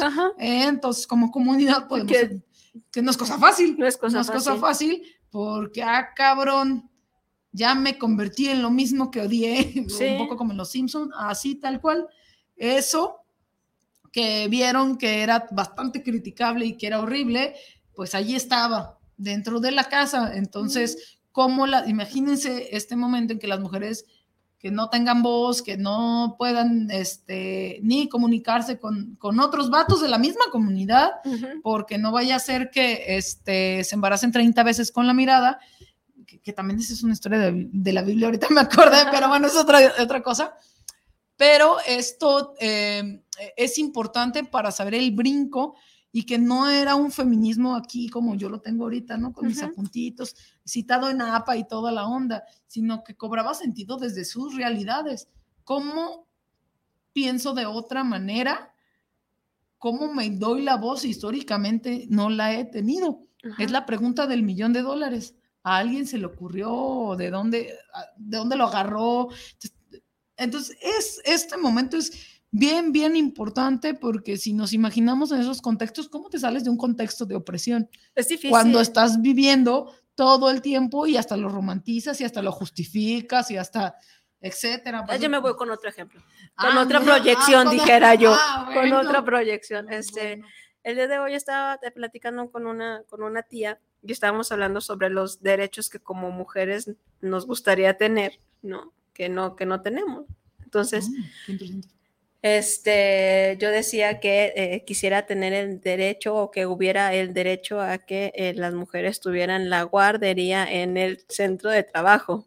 Ah, pues hay muchos lugares ¿no? en Suiza. Pero ya. en Suiza, ¿no? O sea, pero que fuera como ya, ¿no? O sea, yo trabajo en tal área y en tal, Y aquí y tiene bien. que estar, Pues ¿no? Y todos los las que trabajamos aquí podemos tener nuestros hijos Pues aquí, sí. ¿no? Ese era Entonces ella me dice, En la "Ay, comisaría tienen eso. Qué padre. ¿no? Entonces me dice, ay, no, este, ya para qué, yo ya, yo ya, yo ya, yo ya terminé, yo ya crié. Le dije, pues sí, me tenías a mí. O sea, ¿no? está. O sea, me tenías, que, que a mí no me preguntaron. Solo ¿no? tenías que hacerlo. que yo que no me preguntaron, pero este, entendía, ¿no? El- en el sentido de, de la preocupación y del cuidado, Como que era tu rol. ajá, de la preocupación y el cuidado de los sobrinos que cuidé, que los vio como mis hermanos, Sí, pues sí. ¿no? Porque eran cinco chamacos, yo tenía 15 años y me hacía responsable de cinco chamacos y de, de la educación y de alimentación por temporadas para que ellas trabajaran, para que ellas estudiaran. Para ¿no? que se llevaran entre tu trabajo Esa- acumulado. Mi trabajo Pues acumulado. te deben ¿no? un trabajote acumulado de Y todavía tiempo. lo sigo haciendo, ¿no? Ah, Porque les, Ah, sí, sí es cierto. todavía lo, lo, lo sigo haciendo, pero entonces es como, o sea, no, no se te pregunta, no es, no es algo que quieres, es algo que te toca porque eres parte de esta familia donde este, predomina en este sentido este, el, el patriarcado en cuerpo de mujer, Sí, claro. ¿no? No es El como el matriarcado, no, No, no, no hablamos, no, no no existe, existe, no es, es el patriarcado a través del cuerpo de una mujer que es atravesado, pues, ¿no? Sí, y que, y que como no es, no es pregunta, no, eh, por eso digo que está súper arraigado e interiorizado Claro. la explotación, Sí. porque tiene que ver con eso, como con nadie se lo pregunta, pero Claro. algún momento alguien se lo preguntó, estas mujeres feministas se lo preguntaron, dijeron, a ver, no, no, no, hasta aquí está algo mal. porque no, no, no es precisamente eh, eh, eh, el patriarcado ejercido a través por un hombre, ¿no? O sea, No, muchas veces también somos nosotras mismas, ¿no? Que no nos eh, libramos de eso, ¿no? Es la figura a- arquetípica de cómo a, a veces en, en las, eh, ahora que lo pienso, en las familias donde hay muchas mujeres, eh, mujeres como género, ¿eh? Este, hay muchas mujeres, la, este, parece ser que, lo, que algo valioso es este, a- adquirir arquetipos que eh, los pensábamos como masculinos. ¿no? Y hasta te dicen, ¿no? Este, ay, eres el vato, o lo que sea que tiene que ver con eso. Pero ¿con qué, qué significa ser el vato? Ajá. Pues eh, el que defiende, el que provee. El que provee, pues sí, sí, sí lo soy. pues dices, pues sí, Pues sí, me toca. si decimos que proveer es ser vato, pues soy, Pues sí, vato. soy vato. Si defender a mi hermana tiene que ver con ser vato, pues sí soy Soy vato. Entonces ahí vemos que esa culturalización ¡Ah, soy de- vato! de los arquetipos, pues están, está medio pendejo porque este, no tiene que ver con nuestros cuerpos ahora sí, nuestros cuerpos Ajá. aquí y ahora, sino con lo que asociamos con eso, ¿no? Las mujeres pueden defender, entonces las mujeres también pueden ejercer eh, eh, poder hacia los otros y las otras, sustentadas por las bonitas figuras simbólicas del Del patriarcado, patriarcado. que no es un sujeto ahí apareciendo grandote como un como el leviatán de Thomas Hobbes, no es así, no es así, no es el monstruote con muchos monstruitos. Nel, son esas actitudes que vamos, esa es una, ¿no? Esa es una Ujú. esferita nada más, las actitudes que están ahí, es una parte simbólica, por eso, este, si pensamos en lo que, eh, en los niños y en las niñas, por ejemplo, ahora, lo recuerdo, de qué es lo que les gusta hacer, de ah, si a la morrita le gusta hacer tal cosa que pensamos que es un arquetipo masculino, decimos, chin, que no juegue con, ah, hay otra proyección, mía, no, O sea, ay, me- a no, mí sí, me pasaba, que decían, no, que no juegue con los carritos y con los luchadores, pero bueno, en mi caso sí fue verdad, pues, pero, pero, no, puede- pero no puede ser este, para todo mundo en todos tiempos posibles. Pero este, yo pensaba, este, ahora ya lo puedo teorizar, obviamente estaba morrita, pero ahora digo, pues es que si jugar al fútbol y treparme en la bici y salirme con mis compas eran cosas de niño, pues yo quería ser niño, pues Claro. qué chingados, ¿quién no? En cambio, ser niña era traer vestido y Y estar sentarte sentada con las como- piernas cruzadas y no, no puede mames, ¿quién quiere jugar. hacer eso? Bueno, a lo mejor sí mucha gente, pero eso no quiere decir que este, sea obligatorio. Y por ejemplo, lo que te pasó con, con tus sobrinos tiene que ser con eso, no, no era pregunta. ¿No? Y además hasta tú lo veías como algo que tenías que Se me hacer toca. y que chingue su madre, lo, estás, lo sigues haciendo Y que no está mal, porque también No. cobra esa parte del sentido de la comunidad, ¿no? de cuidar. Del cuidar, de... Y que no está mal porque eras No. mujer, más bien que no te preguntaron. Exactamente, que no fue algo que quieres, no puedes, te gustaría, no, sino No, que es mm. algo como es impuesto, ¿no?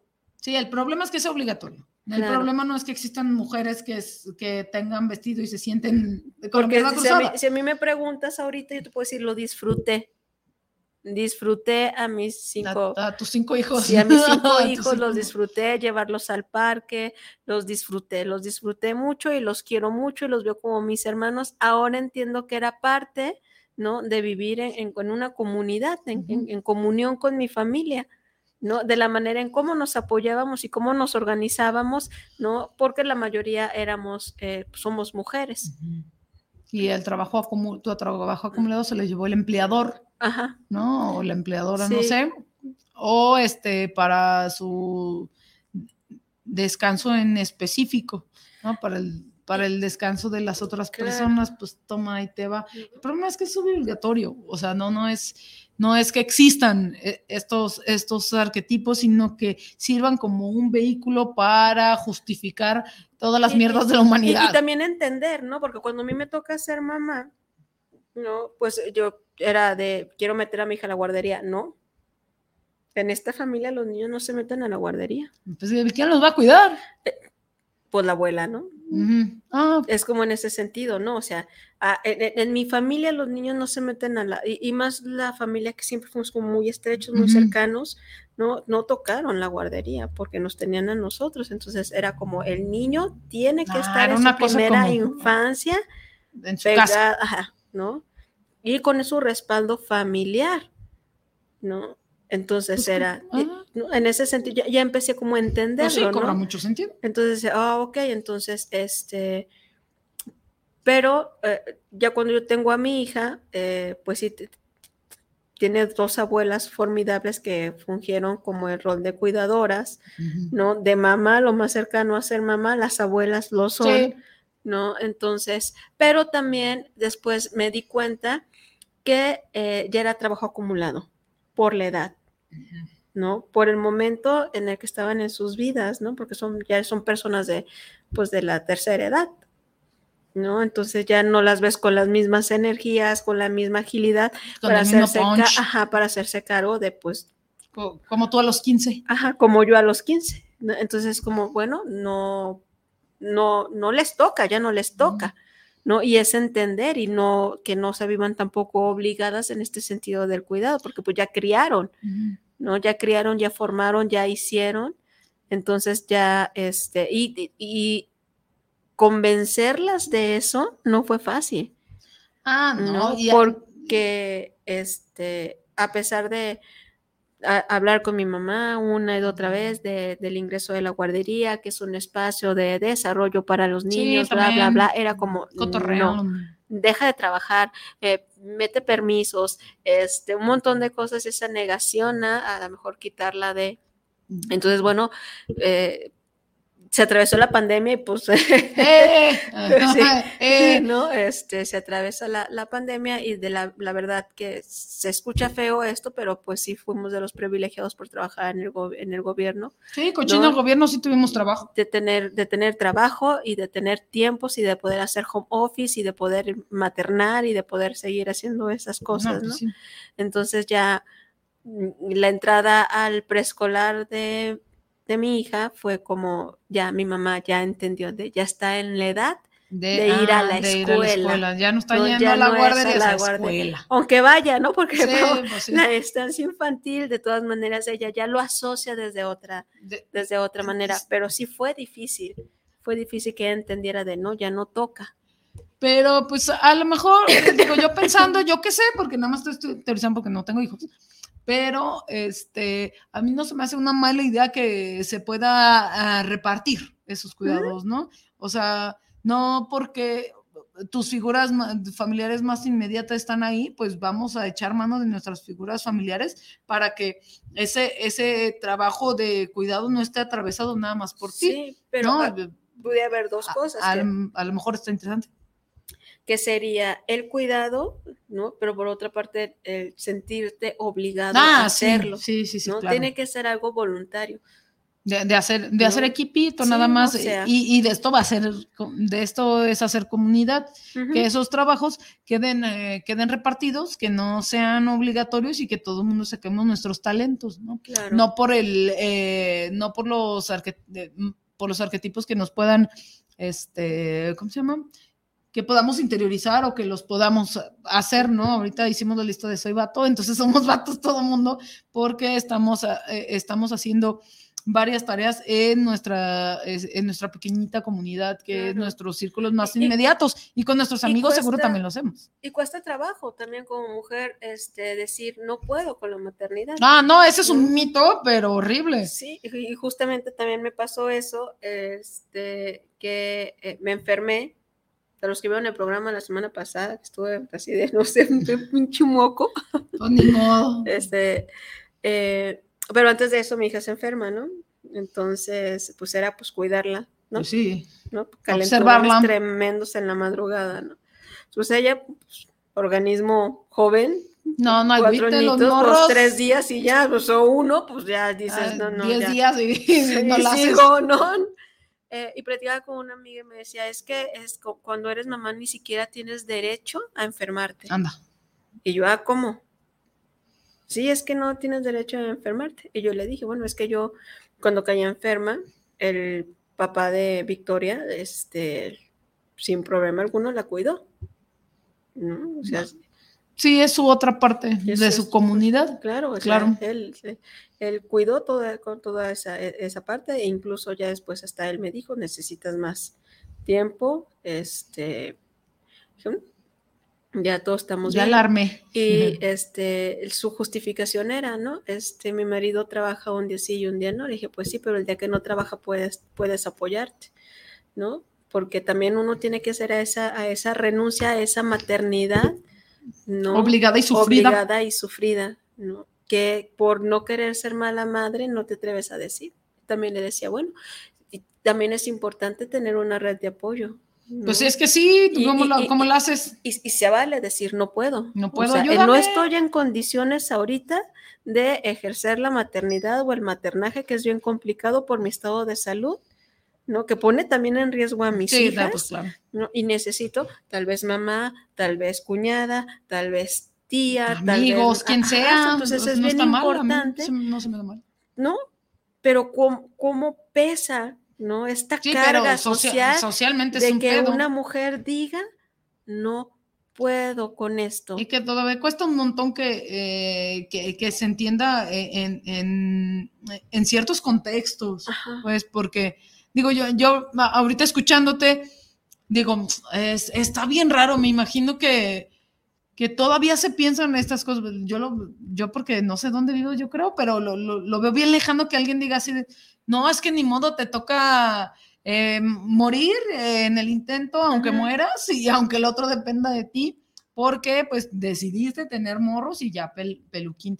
Es como lo- los, este, algunos a- argumentos que, que he escuchado en derechos sexuales y reproductivos es más o menos eso, ¿no? Sí. Te tienes que aguantar a todo lo que te suceda en tu cuerpo mujer, de cómo te haya sucedido, quién haya sido, no importa, pues, hay que aguantar, ¿no? Y el discurso de aguantar cobra, cobra bastante sentido con las formas Sí. de ir, este, de, de ir aguantando la, aparte de, de la explotación, también una cultura así de- del despojo.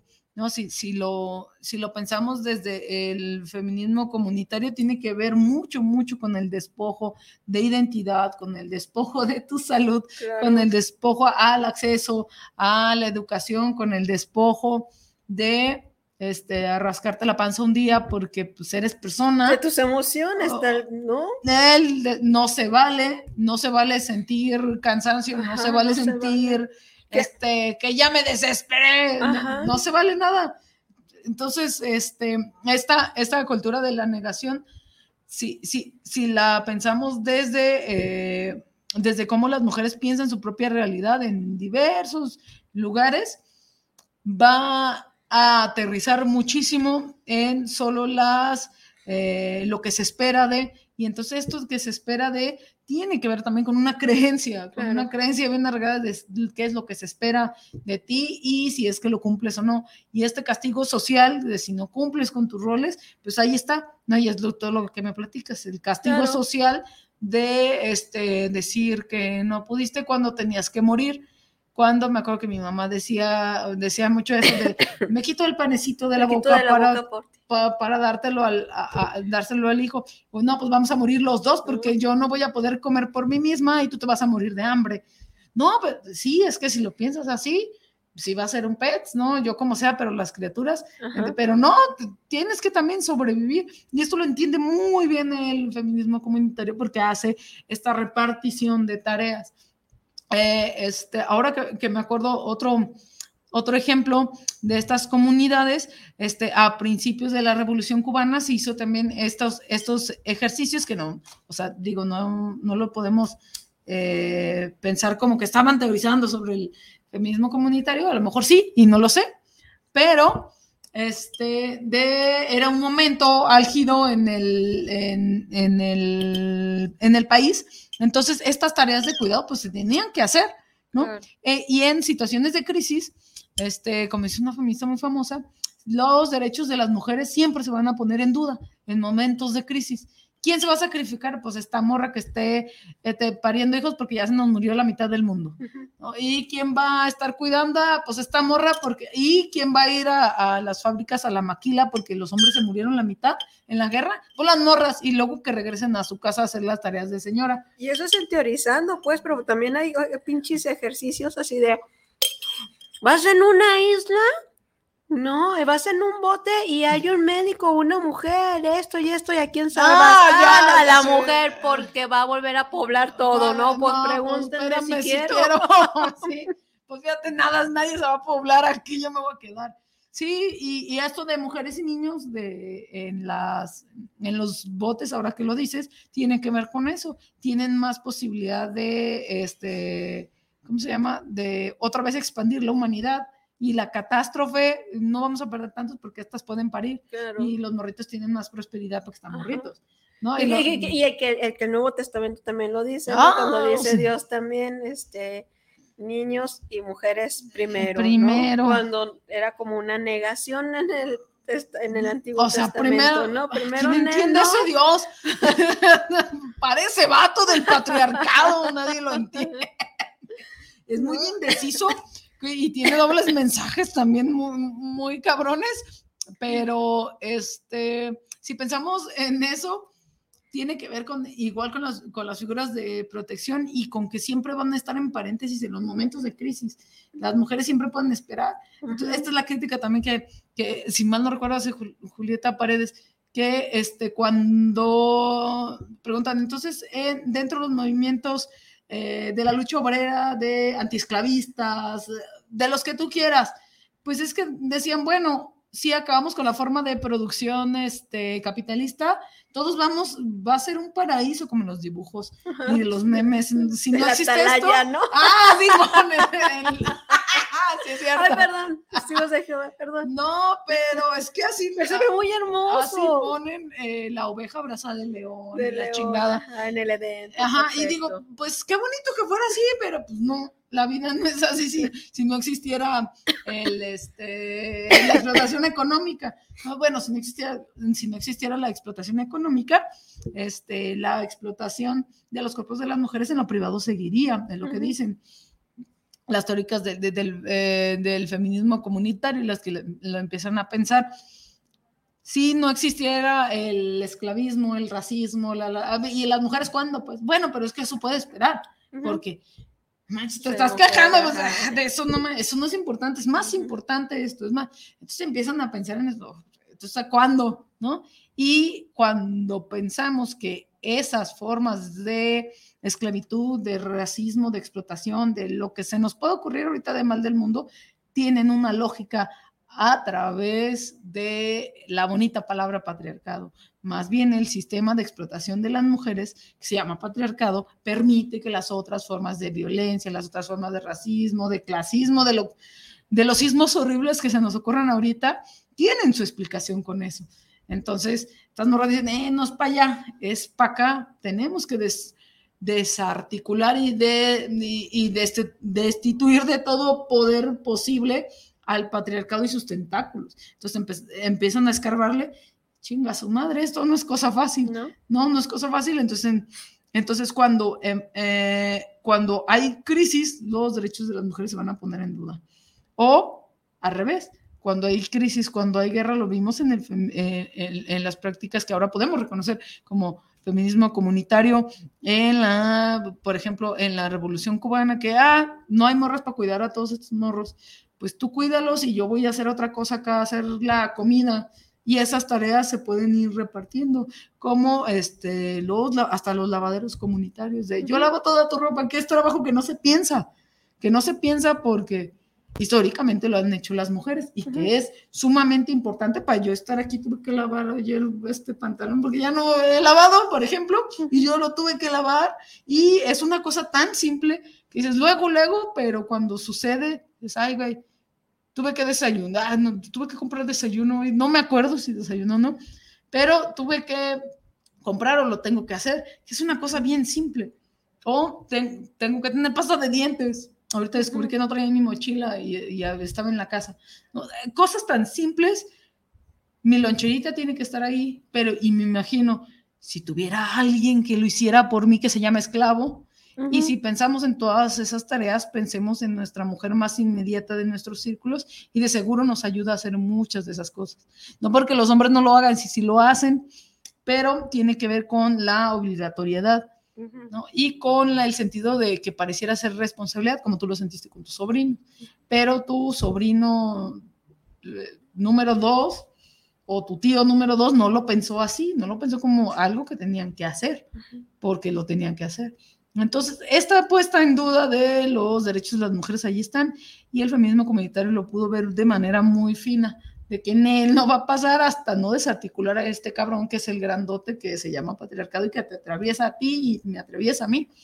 Entonces, si no empezamos a pensar en otras formas, no empezamos a pensar en otras formas de organización, en otras formas que no tengan que ver con pensamiento colonialista, imperialista y aparte asesino, pues a lo mejor podemos irnos organizando de otras maneras. Vimos en las comunidades zapatistas, en algunas comunidades de Bolivia, de Panamá, de un montón de territorios que sí lo pudieron lograr. Territorios chiquitos, sí, que no tienen que ver con el este, con la participación del Estado-Nación, no tienen que ver con derechos, así como los pensamos de derechos humanos de, de las mujeres, no, porque los derechos humanos no existirían en esta realidad.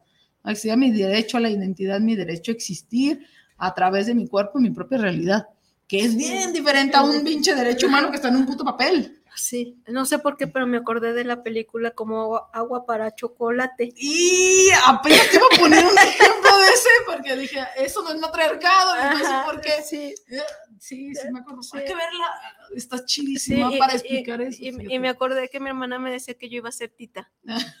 Me vas a cuidar a tu mamá. Yo voy a cuidar que no me iba a casar hasta que mi mamá Era se muriera, era- maldita, me maldijo.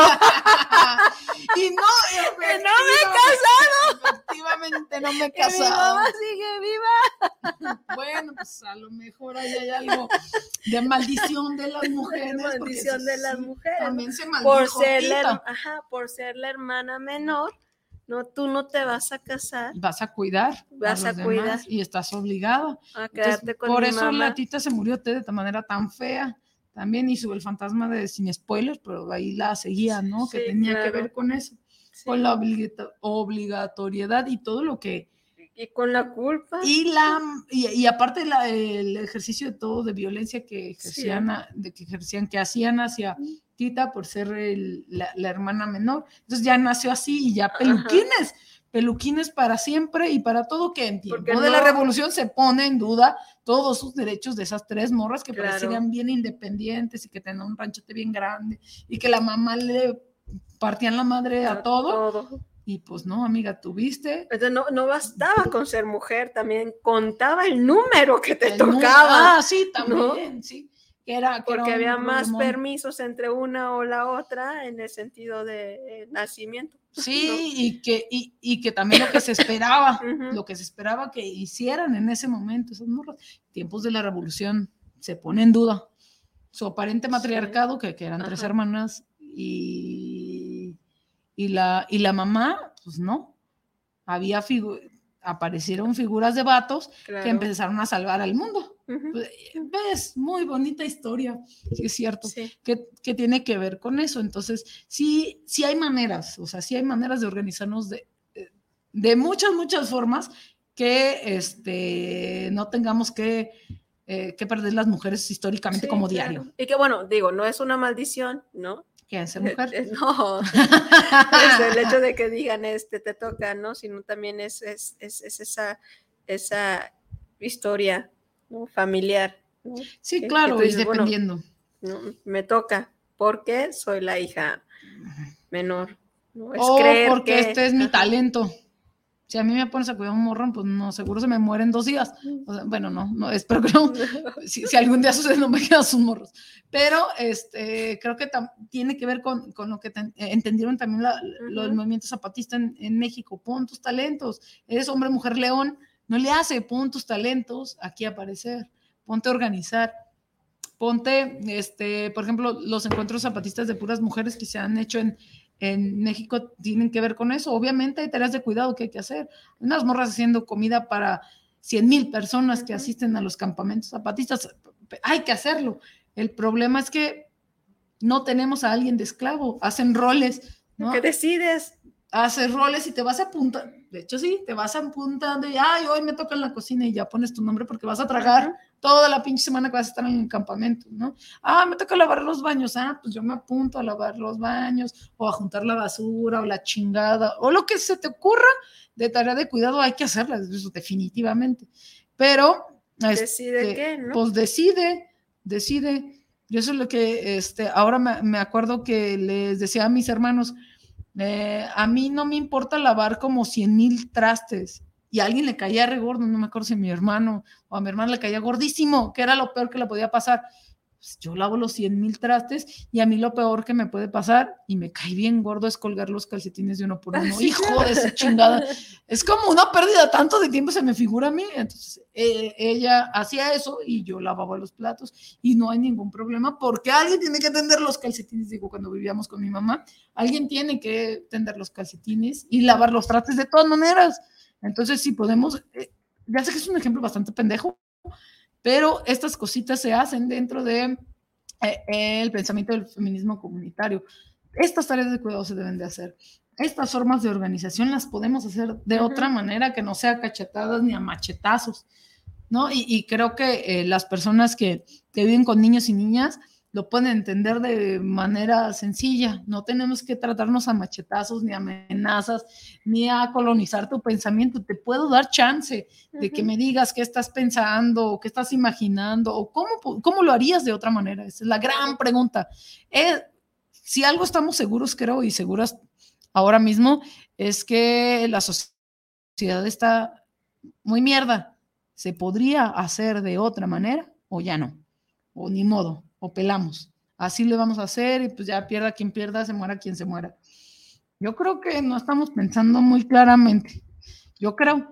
Y para eso hay que leer el feminismo comunitario, que leer a Julieta Paredes en el eh, hilando fino, hilando fino desde el feminismo comunitario, así se llama su texto. Adriana Guzmán, que habla desde el feminismo, desde la Via Yala, ojalá sea una oferta de, de alcohol que me llega al correo. Este, eh, y eh, creo que esos dos textos son los que me puedo acordar ahora mismo para ir comprendiendo desde dónde, este, ah, y sobre todo los comunicados de, de- de las comandantes en, en- en las comunidades zapatistas, que eso sí lo encuentran en internet así gratis. Ah, yo ya en recommendation de textos porque este sí es, se me hace muy bonito cómo este, se explica el feminismo comunitario, lo explican de mejor manera que yo. Y este y más, más desde su realidad, más que de la mía, Claro. de este morra privilegiada que este, está en este está hasta leyendo su propio artículo aquí para, para explicar qué es eso. O sea, también esto no es una reapropiación, sino para entender y para estudiar. O si ya se les hace muy difícil leerlo, pues ya pueden ver videos en el YouTube. Ah, sí es cierto, ¿no? uy, hay un montón. muy buenísimos este, que, que hablan precisamente de, de feminismo comunitario con feministas comunitarias. Sí, y además que a- a- hay que acordarnos que en nuestra familia, nuestro entorno más inmediato es una comunidad, entonces Claro. aplíquenle a ver, a ver si le sale. Desde sus propias realidades, siempre el feminismo comunitario va a hablar desde tu propia realidad. Porque si me voy a Bolivia a ver cómo, pues no me va a cobrar sentido acá, o a lo mejor sí. Habrá que ver. Pero habrá que entender tu propia realidad, si no, peluquines. Pues muy bien. Sin Respira. respirar, sin respirar. Y vamos a dar los últimos saluditos que me llegaron por aquí. Arre, arre.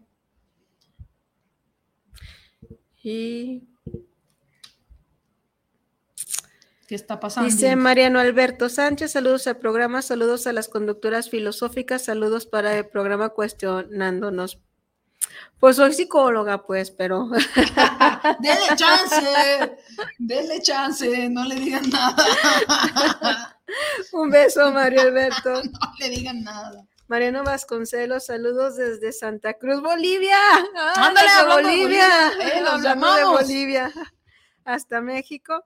Eh, el programa Cuestionándonos aquí en Bolivia hay una precursora del feminismo, fue Julieta Paredes, claro. Que claro, la acabo la- de la citar acabamos de nombrar. Sí. No, y la acabamos de ver hace poco también, ¿no? Bueno, a través. Ah, no, Adriana ¿quién era? Guzmán Adriana vimos, Guzmán, vimos a Adriana Adriana Guzmán. Guzmán. Entonces, sí, eh, Julieta Paredes es, pues, ¿qué te puedo decir? Además, sí, su, su- su- su texto está muy interesante porque habla de, este, si mal no recuerdo, también habla de este, eh, el amor entre mujeres. También es bastante interesante cómo hacer comunidad y este, ay, no me acuerdo si es, si es ella, a ver si no estoy haciendo una aberración de, de cita, pero ha- habla de, de cómo las mujeres podemos acompañarnos de manera sexual y afectiva. Está muy interesante. De acompañarnos de manera Sí, sexual y afectiva. Y por elección. Y por Y elección. por elección. No, no, no habla de orientación sexual. Dice, Y por elección. por elección política. Ah, ¿qué tal? Si mal no recuerdo. ese- Bueno, ya abriste. Ah, Ya el diste tu programa. salto cuántico. Ah, sí, ¿no? es cierto. No, no, eso no es tan cuántico, tiene mucho sentido. Este, para hablar de, de eso. De este, la orientación sexual como opción política. como opción Ay, me la acabo de sacar de la manga el título, ¿eh? pero más o menos por ahí. No, es que está bien interesante la propuesta. Pues muchas gracias, Mariano Vasconcelos. Saludamos desde México hasta Bolivia. Esperamos que te haya gustado el programa y que este, sigas eh, viéndonos o escuchándonos. Y pues vamos cerrando, Paulina. Ah, ya terminamos. Este, ay, qué, qué difícil es terminar lo interminable. Pero, este, Pero bueno, yo, es- yo pensando que le den, que le den a investigar en su propia comunidad, que es su familia, cómo hacer prácticas de feminismo comunitario, que nada más es organizarse desde otra manera que no sea desde la violencia y el mandato, que sí hay otras formas de organizarse, entonces que búsquenle, a ver qué tal, a ver qué tal nos va. Y te agradezco un montón la invitación y que me hayas aguantado sin respirar otra vez. Muchísimas muchas gracias. gracias, Pau, por estar una vez más aquí y esperemos que esto siga y siga y siga. y Mientras siga. salga temprano a la escuela, Ay, ya te la sabes. Uy, ya. Ya te la sabes que sí, sí lo logré hoy. Hoy, por ejemplo, sí que hay mucho tráfico. Bueno, ya ahora soy la de la anunciante del tráfico. Hay mucho tráfico y mucho desmadre, pero lo logré, mira. Y sin llegar tarde. Y sin llegar Y sin tarde, perfecto. Llegamos al pelo. Pues bueno, yo me voy a despedir. eh, bueno, antes de despedirme, eh, quiero mandarle un saludo a estos chiquillos que me tocó cuidar, que, son mis, chiquillo. que son mis hermanos, ¿no? Que, que cómo le ponen sal y pimienta a mi vida. Mm. Eh, Paul, qué bueno que estás bien. eh, Paul es uno de mis sobrinos, bueno, de mis primos, eh, que también es nombrado mi hermano, es mi hermano pequeño y tuvo un accidente bastante aparatoso en la carretera. eh, gracias a las diosas las del cuidado. Gracias a las diosas del cuidado salió ileso con un esguince. eh, qué bueno que estás bien. Recuerda que te quiero mucho y que siempre voy a estar aquí para, para ti, para lo que necesites. Te mando un abrazo y una pronta recuperación. Recuerda que te quiero mucho. Con esto me despido del programa. eh, nos vemos la próxima semana, el próximo viernes en punto de las 8.30 y les dejo un beso y abrazos. Excelente fin de semana. Me despido de ustedes. Soy Ani Casian. Hasta la próxima.